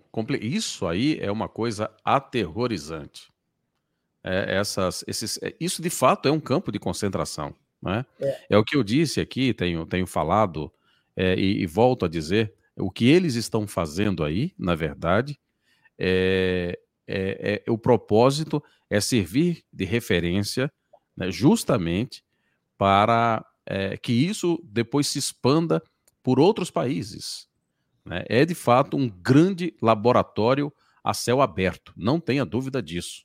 Sim, isso aí me lembra muito, eu não sei quem já teve essa oportunidade, é um, é, quando eu tenho essa conversa com amigos, Adalex, eu recomendo a todas as pessoas que eu conheço, e agora aqui tendo essa oportunidade de falar isso no ar para os seguidores aqui do Terça Livre, para o pessoal que gosta e acompanha o Guerra de Informação, eu já tive a oportunidade de visitar um campo de concentração na Segunda Guerra Mundial. E é uma das visões mais aterradoras, mais tristes que eu já, já pude presenciar na minha vida. E por isso eu recomendo que todas as pessoas que possam visitar um campo de concentração, né, que era, é, é, enfim, campo de concentração nazista, né, para trabalhos forçados e extermínio do povo judeu, que visitem um campo desse, porque isso é uma coisa que não, não, não pode ser apagada da história o sentimento que você tem. Você já visitou algum, Adalex? Não, não, Daniel. Hoje, por coincidência, eu estava assistindo um vídeo sobre esse assunto, coincidentemente, em que mostrava uma situação é, na, na, Segunda Guerra real, né, a imagem real, em que eles pegaram várias pessoas ali, né, especialmente os judeus, colocaram um grande caminhão, as pessoas nuas, e você ouvia os gritos, e daí eles pegavam aquele, aquela, aquele cano, tinha uma tubulação, colocavam lá de fumaça, aceleravam o carro para é. que elas fossem mortas ali por conta do dióxido de carbono e, tal, e você ouvia os gritos assim de, sei lá, dos 100 pessoas, 200 pessoas, não sei, ao certo, de, presas ali no, naquele, no fundo de um caminhão. E assim, uma coisa, eu nem assisti o vídeo inteiro porque é, é eu, eu realmente, é, eu não tenho muita, eu não, não sou muito estômago. de... Você tem que Mas, ter muito estômago tem que ter estômago, mas é importante as pessoas terem conhecimento que esse tipo de coisa existiu na Segunda Guerra Mundial. Não estou fazendo é, comparação aqui, porque aquilo lá era uma coisa pra, é, de extermínio mesmo, né? É, e essa coisa aí você vê que é uma coisa de controle, com certeza é, abusos é, horrorosos devem acontecer aí, mas vocês estão vendo a magnitude, o tamanho do vídeo. O vídeo é bem curtinho, mas, gente, olha, olha o tamanho da, da, da coisa. E campo de concentração, as pessoas acham que é aquela coisa de filme ali, simples, né? Você tem ali quatro, cinco, dez é, barracas. Eu tive num campo de concentração que é numa área um pouco mais rural, a uns 30, 40 minutos de Berlim, e os próprios alemães nem sabiam, justamente porque era uma área rural, eles nem sabiam da existência daquilo ali, mas já estava sendo usado ali, se não me falha a memória, desde 1933 ou é, 36. Eu sei que foi uma coisa bem assim, antes mesmo é, da guerra, entendeu? Começar, eles já faziam isso. Não era um campo de extermínio, era um campo de trabalhos forçados, mas que tinha também um forno lá. Uma coisa horripilante, uma coisa horrível que você não consegue compreender o sentimento é esse, você não consegue compreender como que um ser humano consegue fazer aquilo com outro ser humano, né? Daí vem o julgamento de Nuremberg, e ah, mas eu estava só cumprindo ordens, né? Eu estava só cumprindo ordens. E isso, obviamente, não não cola, né? E é, é claro, né, resguardadas as proporções, a gente eh, traça um paralelo aí com o Brasil, né, com policiais que às vezes estão cumprindo ordens aí que são ordens ilegais. Lembrem-se de Nuremberg, hein? Esse argumento é, não cola. É, nós temos aí os chineses agora, obviamente. É... Daniel, se eu não me engano, acho que o Alan está com a gente aqui na sala, viu? O Alan já chegou aí? Então vamos entrar aqui, meu amigo. Seja bem-vindo nos minutos finais. Desculpa, demora. Nosso... Não tem problema, seja bem-vindo. E a gente está fazendo as considerações aqui sobre esses campos.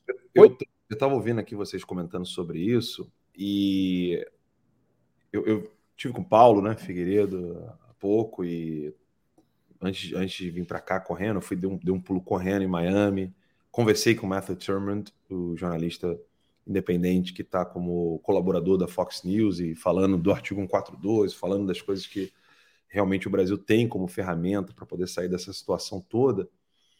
E hum, o que, que eu percebi uh, claramente né, dessa conversa que eu tive, inclusive sábado estarei com o Matthew Turmond de novo, esse jornalista que vocês estão acompanhando na Fox News, falando do Brasil com as legendas em português que o pessoal está colocando. Ele é um jornalista independente que está acompanhando de perto o Brasil, porque ele é também cidadão polonês.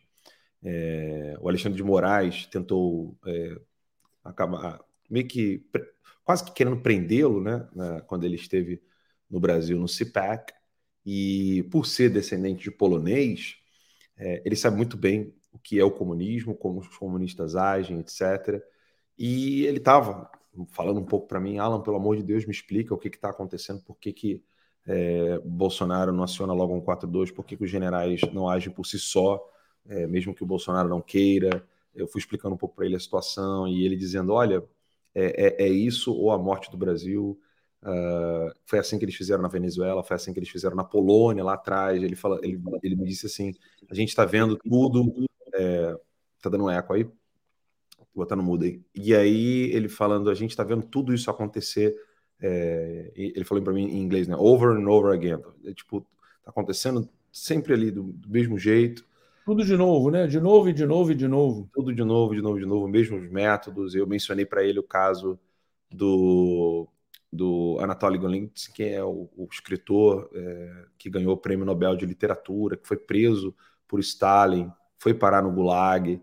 É, o crime do Anatoly, Anatoly Golitsyn era crime de desrespeito, palavras desrespeitosas em uma carta privada. Né? O Stalin interceptou uma das cartas do Anatoly Golitsyn, que ele disse que ali naquelas cartas tinham palavras desrespeitosas.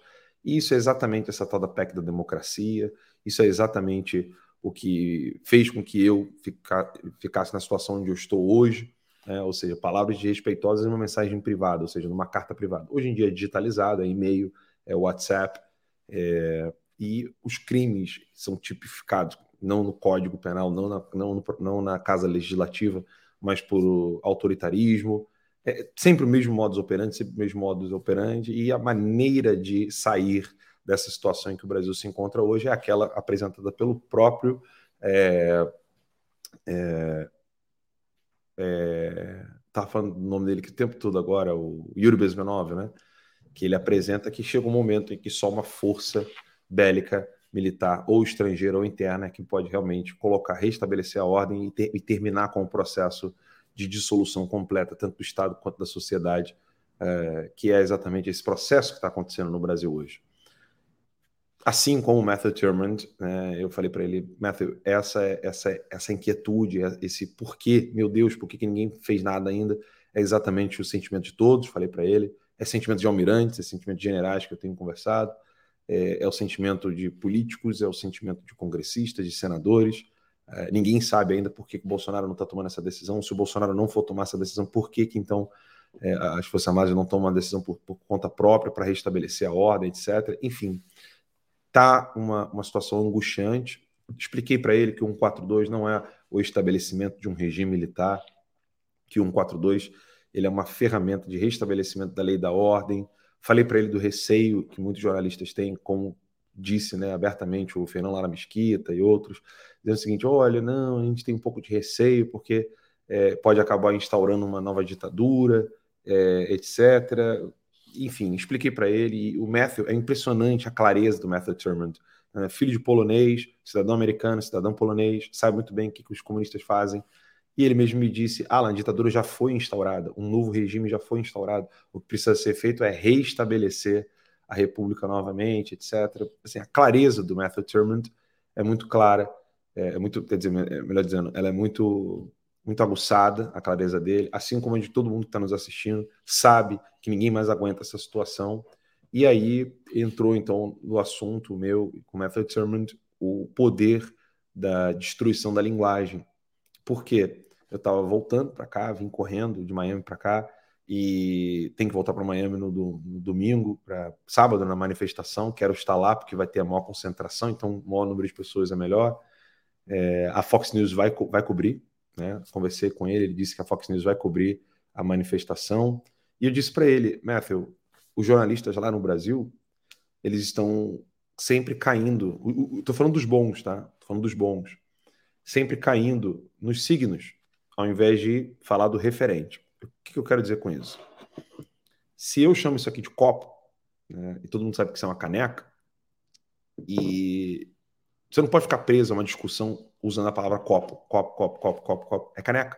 Você tem que sair da linguagem utilizada pelos esquerdistas e entender a referência, ou seja, onde está apontado na realidade aquela palavra que eles estão usando. Então, quando o Barroso, o Alexandre de Moraes fala em Estado Democrático de Direito, o que, que ele está apontando como Estado democrático de direito? Ah, é invadir a casa dos outros, não deixar o advogado ter acesso aos autos, é invasão da propriedade privada, é, tomar decisões que são é, que foram previamente proibidas, vamos dizer assim, né, ou negativizadas pelo Ministério Público, ou seja, sem a participação do Ministério Público, que é o sujeito da ação penal, etc. Eu fui falando para ele, falei, Matthew, os jornalistas ainda continuam discutindo é, legalismos e legalidade de coisas que não são legais e não são legítimas, como se aquilo fosse uma normalidade.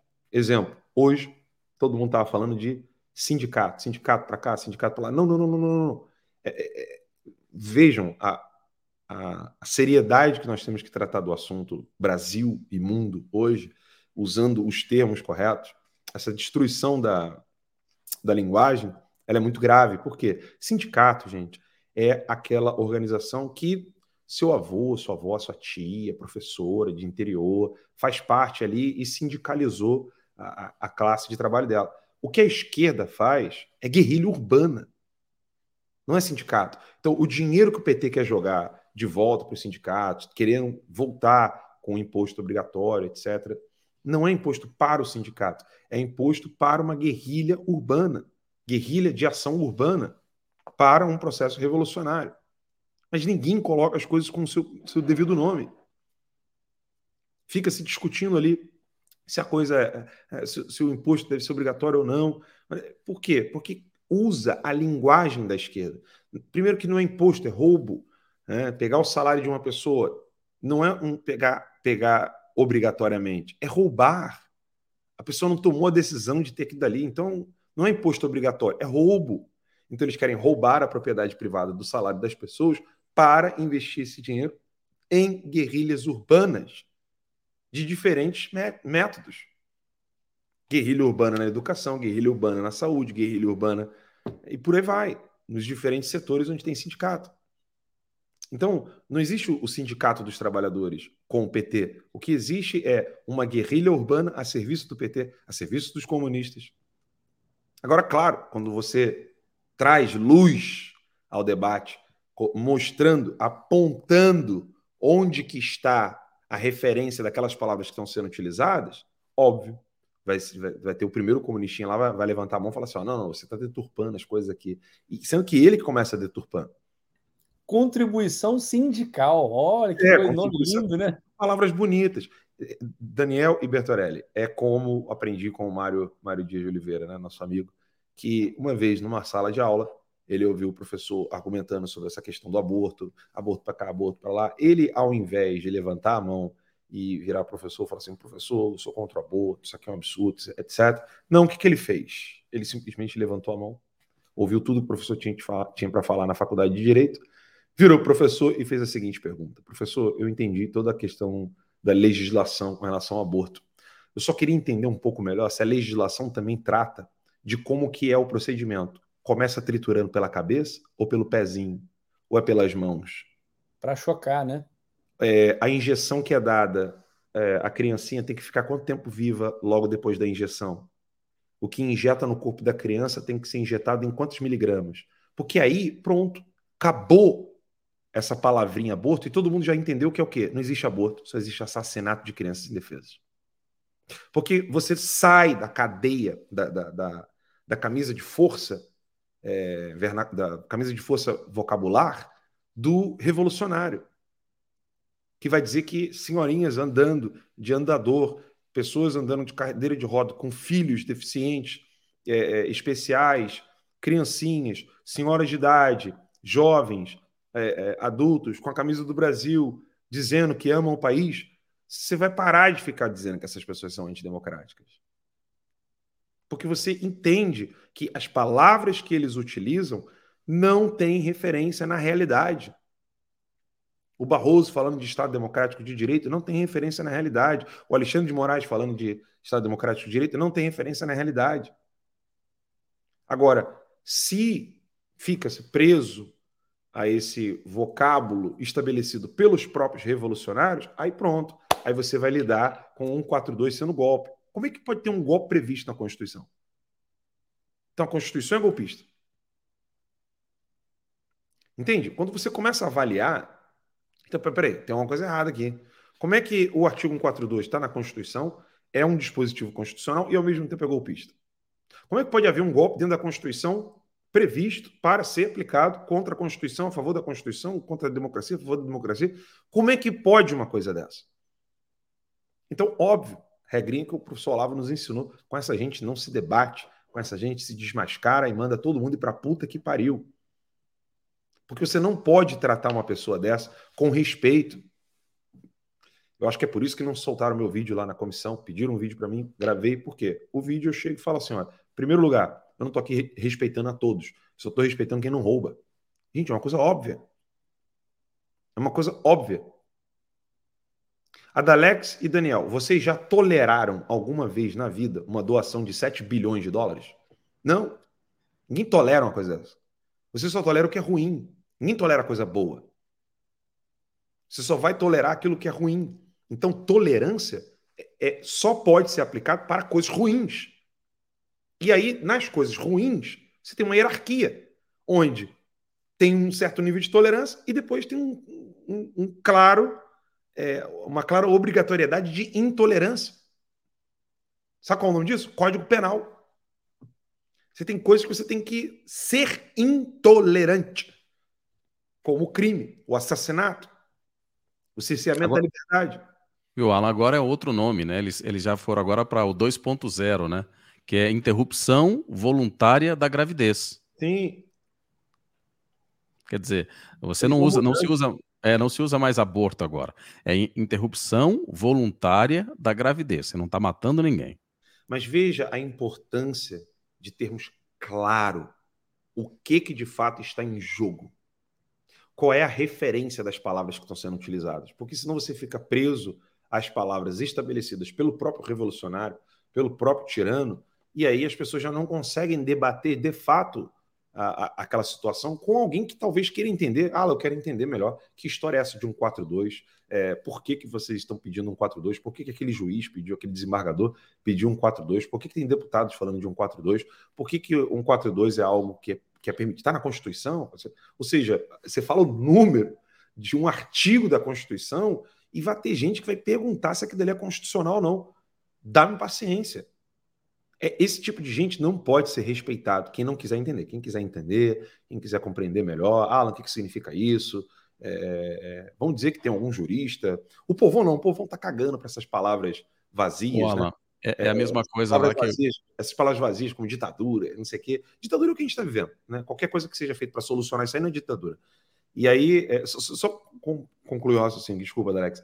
E aí a gente percebe que essas dúvidas, gente, até qual meu óculos quase caiu. Essas dúvidas, elas só entram na cabeça dos pseudo-intelectuaizinhos, porque qualquer pessoa na rua sabe que o Brasil precisa de um remédio e que esse remédio precisa ser feito por meio da força e que essa força precisa ser bélica e que essas pessoas precisam ser presas porque eles são altíssimos criminosos de altíssima periculosidade e que são pessoas que são responsáveis por mortes de outras, é, e que está levando o país a um caos que não é só um caos econômico, político, financeiro, não, é um caos absoluto, total, e é uma, já é uma, não a instauração, mas o mantenimento de um totalitarismo que já calou todo mundo, todo mundo tem medo de falar. As pessoas, a senhorinha da rua sabe disso. Elas podem não falar nas palavras que eu usei, as pessoas que estão nos assistindo podem falar assim: ah, eu disse exatamente o que você disse em outras palavras para meu amigo. Quem não entende é o.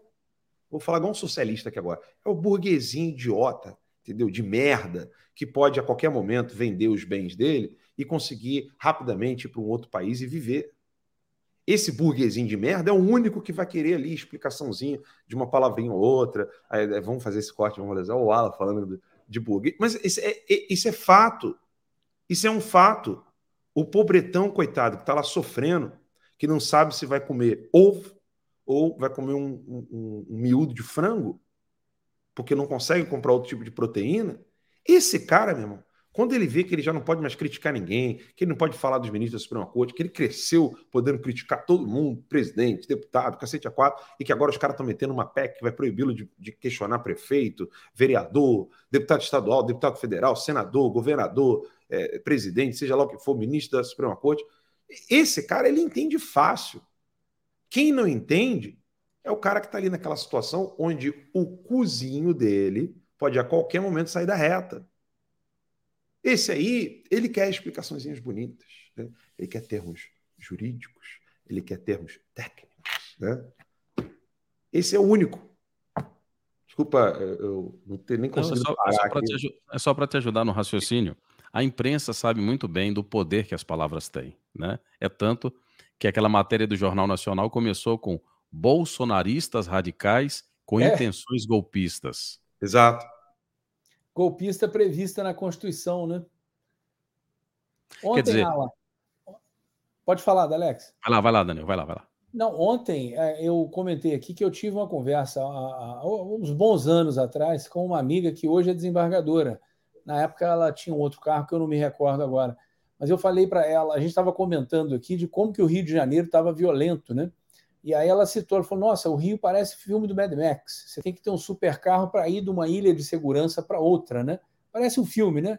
Então você tem os condomínios fechados, aí você vai para o centro do Rio de Janeiro, você tem os prédios ali, executivos também com segurança e tal, enfim. E eu comentei com ela o seguinte: onde não há sanção, não há lei. Ou seja, onde não há punição, não, não, não, não tem lei. E ela falou assim: não, Daniel, ao contrário, é onde não tem lei, não tem sanção. Aí eu falei assim: não, doutora, a senhora está raciocinando com a mente jurídica e a minha mente parte do ponto de vista prático. Né? Então, da cabeça dela, ela pensou: ah, se não tem previsão legal, eu não posso punir ninguém, não tem como ter uma sanção. Eu falei assim: não, mesmo tendo previsão legal, se não há sanção, ou seja, se não há punição, a lei é como se não existisse, entendeu?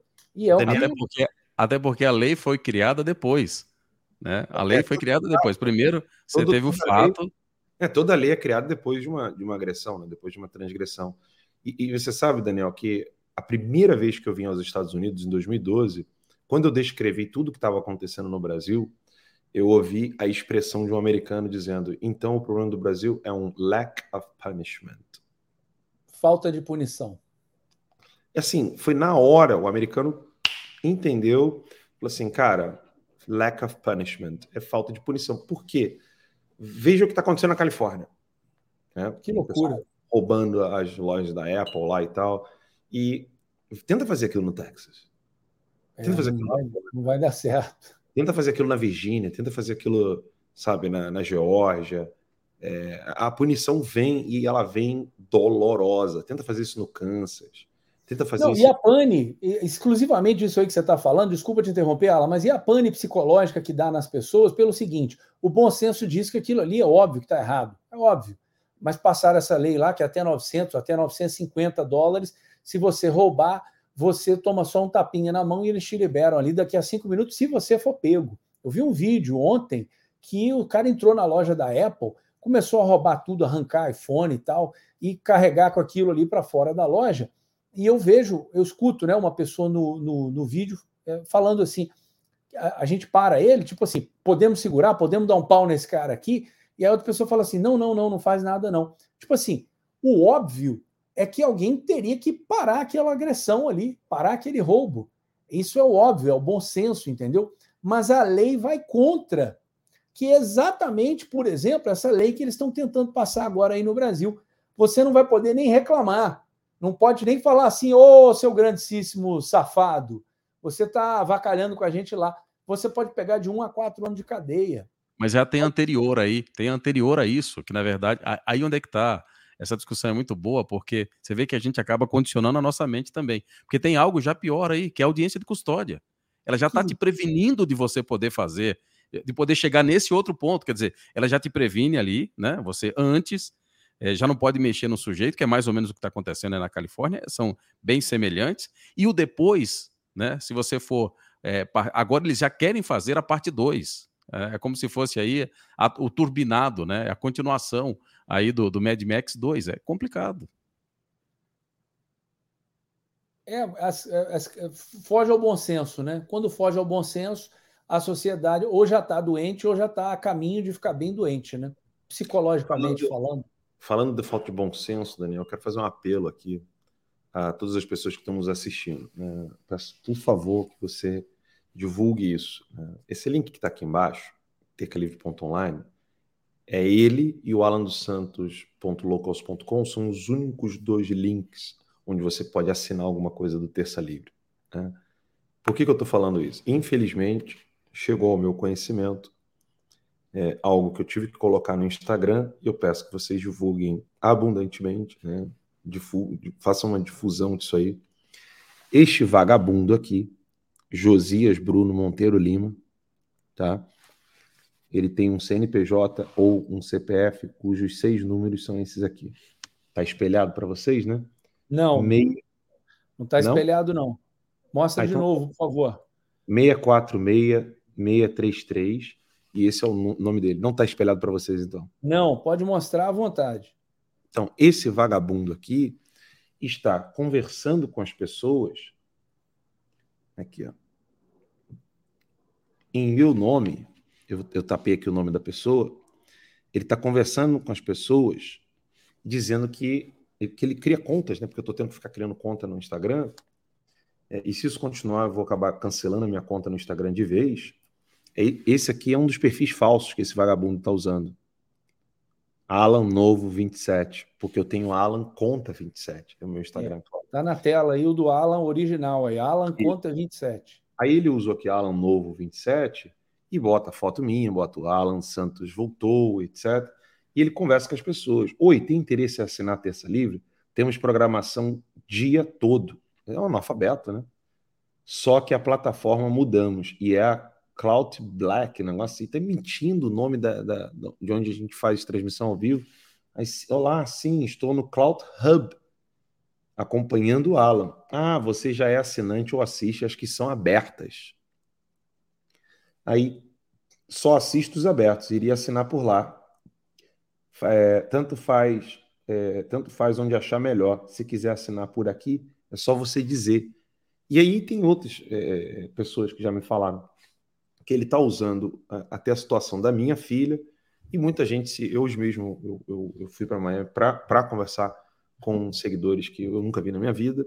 Eu gosto de conhecer as pessoas pessoalmente que querem me ajudar com relação à minha filha, minha família, etc. E, infelizmente, tem gente usando as minhas contas e enganando. Então, eu peço encarecidamente que vocês não é, acreditem nesses perfis. É, não tem outro tipo de assinatura, é só isso aqui mesmo. Não existe negócio de Pix, eu não tenho como receber Pix, é, eu não, minha esposa não tem, ninguém tem. Então, assim, esqueça, não existe isso. Só quem está nos Estados Unidos pode fazer o que eles chamam de Zelle aqui, né? Que é Z-E-L-L-E, onde você transfere dinheiro como se fosse um Pix aqui nos Estados Unidos, né? E aí sim é tercalivre.gmail.com para quem está nos Estados Unidos. Mas assim, por favor, gente, é, eu não tenho como ecoar a minha voz como antes. Então eu peço encarecidamente que vocês denunciem esses perfis é, e não e alertem a todos os seguidores, todas as pessoas que comentam. Ele está apagando, óbvio, mas vão lá, denunciem o perfil, denunciem a, a, o, o perfil na, nos comentários, fala para as pessoas que estão lá, força Alan, não sei o que, a pessoa não sabe que aquele perfil é falso, vá lá, comenta, fala assim, não, isso aqui não é o perfil do Alan dos Santos, então, por favor, eu peço encarecidamente que vocês me ajudem com isso, é, não estou aqui pedindo para que você assine, não estou aqui pedindo para você doe, só estou pedindo para você alertar aquelas pessoas que querem assinar o doar ou fazer qualquer outra coisa que esses perfis que estão sendo criados aí não são meus, são pessoas se passando por mim, se passando na situação onde eu estou, né, fingindo estar é, tá na minha situação e querendo ganhar dinheiro em cima disso. Bem-vindo ao, ao né, no Brasil, é uma coisa triste. Nos Estados Unidos ele seria duramente punido, falsidade ideológica, etc. Mas a gente está falando o que aqui? Né? Lack of punishment, ou seja, ausência de punição e, infelizmente, é assim no Brasil. As pessoas cometem crimes, quem comete crime de verdade acaba passando ileso e só é, só é criminalizado quem é que faz o certo. Então, conto com o apoio de vocês para divulgar isso aí. Obrigado. Vou fazer um arremate aqui, pessoal, que é um assunto, eu estava vendo aqui, o argentino publicou há pouco tempo atrás mais uma descoberta, não sei se vocês viram aí, relacionados às urnas eletrônicas. Ele diz aqui, ó, que indignação continuar a encontrar evidências de fraude. Amanhã apresentaremos os dados da última descoberta. Veja só, votos fantasmas e roubo de votos em branco para o 13. Que merda mais eles precisam para auditar isso? Auditar ou anular as eleições. Simples assim, colocou ele aqui. E aí ele, ele tem aqui as provas de, de mais uma fraude. Olha o que fizeram dessa vez. Tem votos fantasmas, quer dizer, pessoas que é, não têm título, né, pessoas, fantasmas, e esses votos foram computados para o 13. E os votos em branco também foram computados para o 13 nessa nova descoberta do Fernando Serimedo, conhecido como o argentino. Eu não sei definitivamente o que é que vai acontecer, mas cada vez, cada vez, é, quanto mais o tempo passa, mais provas robustas aparecem, e aí eu acho que o Bolsonaro está tendo mais provas inequívocas de que precisa mexer em alguma coisa para mudar esse cenário, ou do contrário, todos nós seremos condenados ao comunismo. Vamos lá, esperar ver se ele vai pegar a caneta, a caneta BIC dele, que disseram hoje que ele está com a caneta BIC na mão, sinalizando que ele deve assinar o artigo, ou acionar o artigo 142 a qualquer momento. Algumas sinalizações do Exército em várias regiões do Brasil, segundo alguns vídeos, não sei se isso é convencional, se é normal, se é rotineiro ou não, mas a ansiedade é muito grande. Há também um grande apoio, há vários, vários apoiadores estão, novos apoiadores e vários apoiadores estão chegando explicitamente publicamente para dizer que apoiam uma ação mais drástica do presidente. Esperar para a gente ver. É isso aí, Adalex. Bem, muito obrigado a todos né, pela, pela audiência. Não deixem de, de seguir é, gratuitamente né, as, as nossas transmissões aqui no Cloud Hub, no Rumble, no Odyssey, etc. Então, quero agradecer a todos vocês que, de alguma maneira, ou seguem os nossos perfis ou acabam divulgando, porque é a maneira que nós temos de poder chegar a quem está ali na luz da escuridão das trevas, querendo cada vez mais conhecimento e informação. Obrigado a todos vocês pelo carinho, pela atenção, pela paciência. Obrigado, Alex. Obrigado, Daniel. Deus Obrigado. abençoe. Até amanhã, às 8 horas. Queria falar? Não, não, eu só agradeci. Obrigado à audiência, obrigado a Elda Alex por essas duas horas aí, obrigado pela sua participação aí, Alan. É o famoso tamo junto, vamos que vamos. É Obrigado a todos, grande abraço, boa noite e a gente se fala com fé em Deus amanhã. Até mais, tchau, tchau. Tchau, tchau.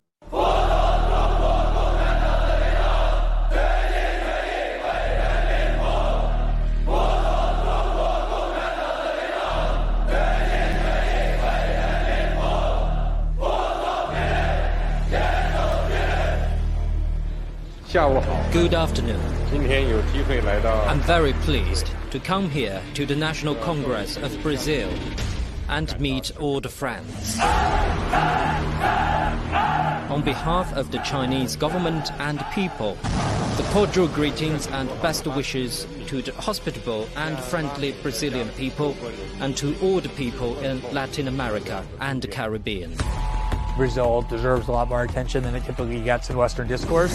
We're worried about what's happening all over the world, except in our own backyard. China Brazil relations and China Latin America relations keep moving forward like the Yangtze River and the Amazon River. It's really striking the amount of control that China already has. A China não está comprando no Brasil, ela está comprando o Brasil. They know what they want from Brazil. They know how Brazil can play a role in their rise. We're being leveraged, we're being encircled. We're going to wake up one day and we're going to be very, very surprised and very upset. And the people are going to ask, How did this happen? And the answer is, we let it happen.